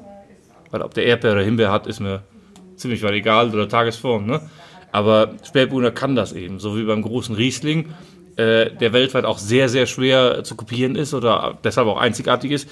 Ein Moselriesling, 12 Volumenprozent, trocken, 50 Jahre lang reift er hervorragend, groß, lang, salzig, ohne jede Schwere. Ist kaum zu erzeugen woanders. Hängt mit den Gegebenheiten zusammen, mit Mineralik, mit natürlich auch mit der, mit der Rebsorte, ne? die Säure, die dieses Skelett ist, was das trägt. Ne? Und in dem Moment, wo man, auf so einem Riesling, aber vor allem bei Spätburgunder auch das verrät, äh, geht das für mich in eine Kategorie, äh, die dann auch okay ist, aber dann pflanze ich eine andere Rebsorte, da habe ich da mit halbem Aufwand. Und deshalb eben groß, aber auf keinen Fall schwer, sondern immer präzise und elegant. Das ist ja, ich würde es vielleicht ein bisschen äh, untermalen noch mit so, dass man sich vielleicht ein bisschen mehr vorstellen kann. Ähm, was, was für uns halt eigentlich immer wichtig ist, ist eine gewisse Frische ähm, bei den Spätburgundern. Ja, äh, das heißt, das kann man so ganz einfach an ein paar, ja. ne, halt nicht zu hoch im Alkohol, ja. äh, eine knackige Säurestruktur und dann ähm, ja Herkunft zeigen. Ne? Frische, also äh, wir haben es eben schon mal gesagt, äh, für uns wäre jetzt nicht äh, die Idee dahinter, hier an der A irgendwie einen Burgunder wie aus dem Burgund zu machen, sondern wir möchten halt eben gerne Spätburgunder machen, die ihre Herkunft zeigen. Und das schätzen wir dann auch an anderen Spätburgundern, dass die aus dem Burgund halt auch einfach zeigen, dass sie aus dem Burgund sind. Ähm, also so herkunftsgeprägt, ähm, ja, frisch, kühl, ähm, niedrig, im Alkohol und halt durch ähm, ja, Komplexität begeistern und nicht durch irgendwie eine gewisse Opulenz, sondern wirklich eine feine Eleganz. So. Die letzte Frage. Ihr fangt jetzt gerade hier so komplett neu an wo ich gerade schon gesagt habe, eine Region, wo ich manchmal das Gefühl habe, sie hat so ein bisschen Außenwahrnehmungsproblemchen. Und ihr habt jetzt die nächsten zehn Jahre Zeit. Was sind da so eure Ziele, nebenher natürlich immer besser zu werden, aber auch so viele Regionen für den Wein zu machen, wo ihr sagt, so, boah, in zehn Jahren, wenn hier alles steht und wenn alles gemacht ist, wo wollen wir dann sein? Gibt es da so einen Plan? ja, klar, gibt's, gibt's, also einen Plan gibt es nicht, aber es gibt natürlich, äh, was einem mehr oder weniger am Herzen liegt. Ne?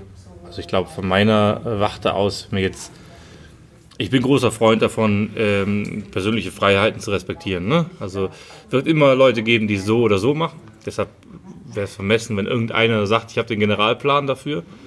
Aber ich glaube, was wofür wir beide jetzt bestimmt werben würden, ist äh, äh, bestimmt auch weiterhin einmal der Mut zu der Nische, also eben auch unsere Stärken zu stärken weil das ist immer ein Risiko, dass man dann irgendwann meint, ach komm, pflanze ich ja dies und jenes noch. Und, ne? Aber die Leute kommen wegen dem Spätburgunder an die A. Und deshalb kann man das eine oder andere, vielleicht meint der eine oder andere, das eine mitverkaufen zu können, was im normalen Markt gar keine Berechtigung hätte. Was nur ist, weil Leute wegen unseren Spitzenspätburgunder kommen und wegen der Landschaft. Und da bestimmt immer weiter für zu werben, dass man auch eben äh, äh, diese, diese Stärke weiter stärkt. Und die andere, äh, die andere Sache ist bestimmt, wir erleben natürlich auch klar, weil wir eben äh, ja, aber ökologisch sind auch sehr daran interessiert, erleben wir oft die Konfrontation, dieses Schwarz-Weiß-Denken ne, zwischen konventionell und ökologisch. Und ich glaube, was noch wichtig wäre, dass man an der äh, da muss nicht jeder ein Siegel haben, aber dass wir lernen, das besser darzustellen, weil im Moment muss man muss, muss sich ja mal vorstellen, wenn man hier langfährt, ist es nicht schwer vorzustellen, dass unheimlich viel Handarbeit, unheimlich viel Nachhaltigkeit, keine Bodenverdichtung, kaum Maschinen ne, äh, gemacht werden. Es trägt aber nicht jeder das Biosiegel. Und ich glaube, das fehlen zum Teil nur ganz kleine Schritte, äh, dass die Betriebe sich auch noch besser dafür wertschätzen lassen können, dass sie so Nachhaltigkeit mhm. arbe nachhaltig arbeiten. Da wäre der ein oder andere Schritt vielleicht kleine Schritt zu machen, dass man da noch mehr wahrgenommen wird, auch als nachhaltiges, naturnahes Gebiet. Äh, und nicht in, weil das gibt es im Moment nicht nur an der A, sondern auch an der Mosel oder am Mittelrhein. Äh, Betrieb, der nur einen kleinen Traktor hat, alles mit der Hand macht, aber ab und zu eben Glyphosat einsetzt, wird dann direkt als Betrieb. Äh, die Drecksau. Genau, die Drecksau an die Wand gestellt. Äh, und Glyphosat ist da eine Komponente, die, wo ich auch meine, vielleicht ein kleiner Schrittwert, den es für solche Betriebe zu überbrücken gilt. Und wo man vielleicht aufpassen muss, dass man nicht nur wegen so etwas der ganze Betrieb hingestellt wird, der eigentlich Kulturlandschaft pflegt, ne, kaum Maschinen hat, ne, genau ein Idealbild darstellt, was eigentlich noch viel höher als ein Biosiegel steht. Was aber eben, ne, mhm. wie so eine kleine wie so ein kleiner Punkt, der das verhindert, wie so ein Widerhaken, der da so drin steckt. Ne? Und wenn man da vielleicht verwerben kann, dass da vielleicht kleine Schritte zu tun sind, dass es noch mehr wertgeschätzt wird, was eigentlich Steil- und Steilstlagenweinbau an der A bedeutet, ne? Handarbeit und so weiter, das sind, glaube ich, so die beiden Sachen. Einmal Stärken, Stärken weiter und das andere eben vielleicht äh, dafür zu werben, dass man den einen oder anderen kleinen Schritt noch macht, um eben das Gesamte, was jetzt schon da ist, besser, besser darzustellen, auch an, an Nachhaltigkeit und Handarbeit. Ja, ich glaube, dem kann ich nicht mehr so wirklich viel hinzufügen. nee, definitiv. Also äh, die kleinen Schritte, wo du jetzt gerade gesagt hast, halt was in Richtung ökologischen mhm. äh, Weinbau und so geht, ähm, das auf jeden Fall. Aber ich äh, würde mir halt eben auch für die äh, ganze Region einfach wünschen und das glaube ich, dass das auch so auf einem ganz, äh, ganz guten Weg ist, dass der Fokus äh, für Spätburgunder und den Steillagenweinbau halt nicht verloren geht, sondern dass das weiter so bleibt. Was halt in der A bisher schon Riesenstärke ist, wo ne, äh, weil du sagst, nicht hinzufügen, habe ich gedacht, das ist das Erste, was du jetzt sagst. Ähm, wir sind halt, das ist halt echt super, wir sind halt Rheinländer, ne? Wir sind ja, eine Bombengemeinschaft ja, und äh, Julia ist auch extrem, extrem ja. vernetzt und da äh, soll, muss immer muss immer ein Miteinander stattfinden. Ein, Diskus ein Diskutieren, ein, auch ein Raufen, aber immer ein Miteinander und ein gemeinsames Vorangehen. Egal wie der Einzelne sich jetzt positioniert, weil ich glaube, das ist eine große Stärke von so einem kompakten Gebiet. Gut, das hätte ich jetzt gar nicht, weil das ist für mich quasi ja. schon selbstverständlich, glaube ja, ich. Ne? Aber ich, das ist tatsächlich, das sehe ich schon auch als große Stärke an der A an. Klar, ne, wenn man auf engstem Raum zusammen ist, muss man auch miteinander. Also man hat halt mhm. hier wenig Ausweichmöglichkeiten. Ich glaube, das haben sich die A-Winzer, oder nicht ich glaube, sondern das haben sich die A-Winzer aber halt eben zunutze gemacht einfach. Und das äh, hoffe ich natürlich auch, dass das in der Zukunft so bleibt. Aber da sehe ich auch äh, keine Probleme drin, weil nee. äh, da äh, ist tatsächlich eine sehr große, ein sehr großer Zusammenhalt. Und ja. ja was auch schön ist. Was gepflegt werden will, was aber auch einfach mega schön ist. Ja. ja. Ähm, ist mir aufgefallen noch eine Sache dazu dass ihr ja eigentlich sozusagen auch der Vorgarten der Stadt Köln seid, aber gar nicht so bewusst wahrgenommen wird, dass eigentlich äh, die Region A direkt vor der Tür von Köln liegt. Ja, das stimmt. Ja, also das ist ein bisschen witzig, weil im Tal selbst haben wir eine ganz andere Empfindung. Also weil wir sagen immer so, äh, wir haben das Gefühl, wir sind das Wohnzimmer von Köln und Bonn. Also weil samstags und sonntags zum Beispiel ist, ist hier, kannst du jeden zweiten ansprechen, der kommt halt irgendwo von da mhm. oben dann. Ne? Und was ja auch schön ist, das ist, du bist in einer halben, dreiviertel Stunde, Stunde, je nachdem von wo du kommst mit dem Auto halt oder du hast auch die Möglichkeit mit dem Zug zu kommen halt hier ähm, und dann sind halt viele, die hier einfach eine Tagestour machen, die wandern gehen, Fahrrad fahren, was auch immer, in der Straußwirtschaft einkehren oder halt beim Winzer ein bisschen Wein probieren, abends ein Kartönchen mit nach Hause nehmen und sich freuen. Ähm, deshalb, ne, also habe ich es eigentlich immer so wahrgenommen, dass das auch schon bewusst ist. Uns ist aber jetzt halt nochmal klar geworden, auch durch dieses Jahr über Kontakte halt auch ähm, im mhm. Kölner Bereich und so, auch in der Gastronomie und so, dass wir in der Gastronomie halt da überhaupt keine Rolle spielen. Also das Warum ist das so? so? Ja, das ist eine gute Frage. Das müssten wir jetzt mal die Gastronomen in Köln fragen, warum das so ist.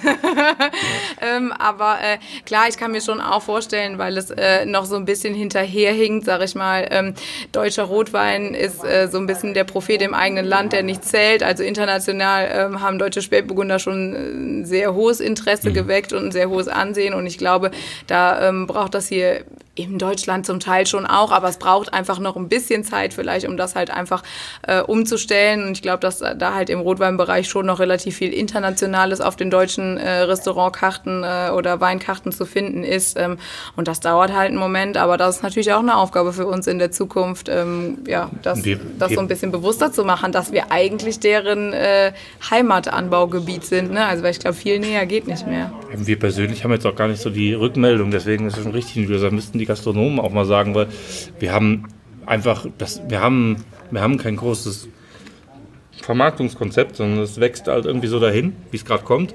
Und wir hatten in den letzten Jahren einfach unheimlich äh, viel, ja, ich sagte immer, wir sind Europa, ne? Äh, das Tante hat jetzt einen Englischkurs gemacht, weil das sonst gar nicht mehr funktioniert. Äh, wir sind auch ganz also oben, ne? Skandinavien, die Benelux-Länder äh, und so weiter. Das ist auf uns stark und wir haben mit ähm, ähm, hier in Deutschland sind wir nicht unterwegs und pushen oder gehen dahin und fragen, sondern deshalb kriegen wir das, ist das bei uns eher so, wie sich das halt gerade so, wie es dahin treibt. Deshalb kriegen wir das auch nicht so mit. Da haben wir persönlich da jetzt auch nicht dann die genaue. Nur dieses Jahr war tatsächlich, äh, war ja, Bekannte oder vielleicht fast Freunde, ne, die dann auch äh, unsere Vertretung dann auch in Köln machen und äh, eine gute Weinbar, die äh, das dann auch sagen, ne? Ja krass, so, das hat man gar nicht auf dem Schirm. Von mir dann dachte, kann gar nicht sein, ne? Hier dachte jeder, ne? Hier ist nur Köln-Bonn, ne? Aber es scheinbar ist klar, es, es, reichen ja nur ein paar, dass sich das an der A anfühlt wie jede Menge. Aber scheinbar ist dann äh, ist schon ein Unterschied zwischen der Wahrnehmung in Köln tatsächlich von ja. der A und wie die A das wahrnimmt. Also wir zählen uns ja hier auch alle zu Köln. Wir singen hier alle Kölsche Lieder. Im Karneval haben wir alle eine Mütze auf und singen. Ne? Äh, äh, ne? Viva Colonia. Viva Colonia. Ja, ja, nee, und ich glaube, es ist. Wir, wir, ähm, wir, wir, sind quasi, wir fühlen uns auch als Kölner. Ne? Also viel mehr als äh, jetzt äh, Städte, die näher wären, wie Koblenz oder Mainz. Sind wir, fühlen wir uns alle, die ganze A, mehr als Kölsch. Ne? Ja, und ich glaube, ähm, was, was schon jetzt für uns auch ein Ding ist, sag ich mal, wir können das im Moment auch tatsächlich nur von Erzählungen beurteilen, weil ja durch das Pendeln und äh, uns war es jetzt nicht so häufig langweilig oder ja, dafür braucht es eigentlich langweilig zu sein, aber uns hat oft auch ganz einfach die Zeit gefehlt, dass man sagt, man ist jetzt hier ein bisschen häufiger unterwegs, auch im Köln-Bonner Bereich und ähm, geht selbst auch mal in die Gastronomie. Das ist was, äh, was wir uns schon auch für die nächsten Jahre mehr wünschen, dass wir halt eben auch die Zeit haben, das selbst ein bisschen mehr, also auf privater Ebene auch einfach zu erkunden. Ne? Der Trend geht über zum regionalen, lokalen. Liebe Kölner, entdeckt die A wieder mehr für euch. Julia Benedikt, vielen Dank für eure Zeit. Es hat super viel Spaß gemacht, gerade mit dem Blick hier direkt am Wingert. Ja. Eine der schönsten Podcast-Locations, die ich jetzt in den letzten 20 Folgen hatte, muss ich echt sagen. Vielen Dank. Danke Prima, dir. So soll es sein. Ja. Danke dir.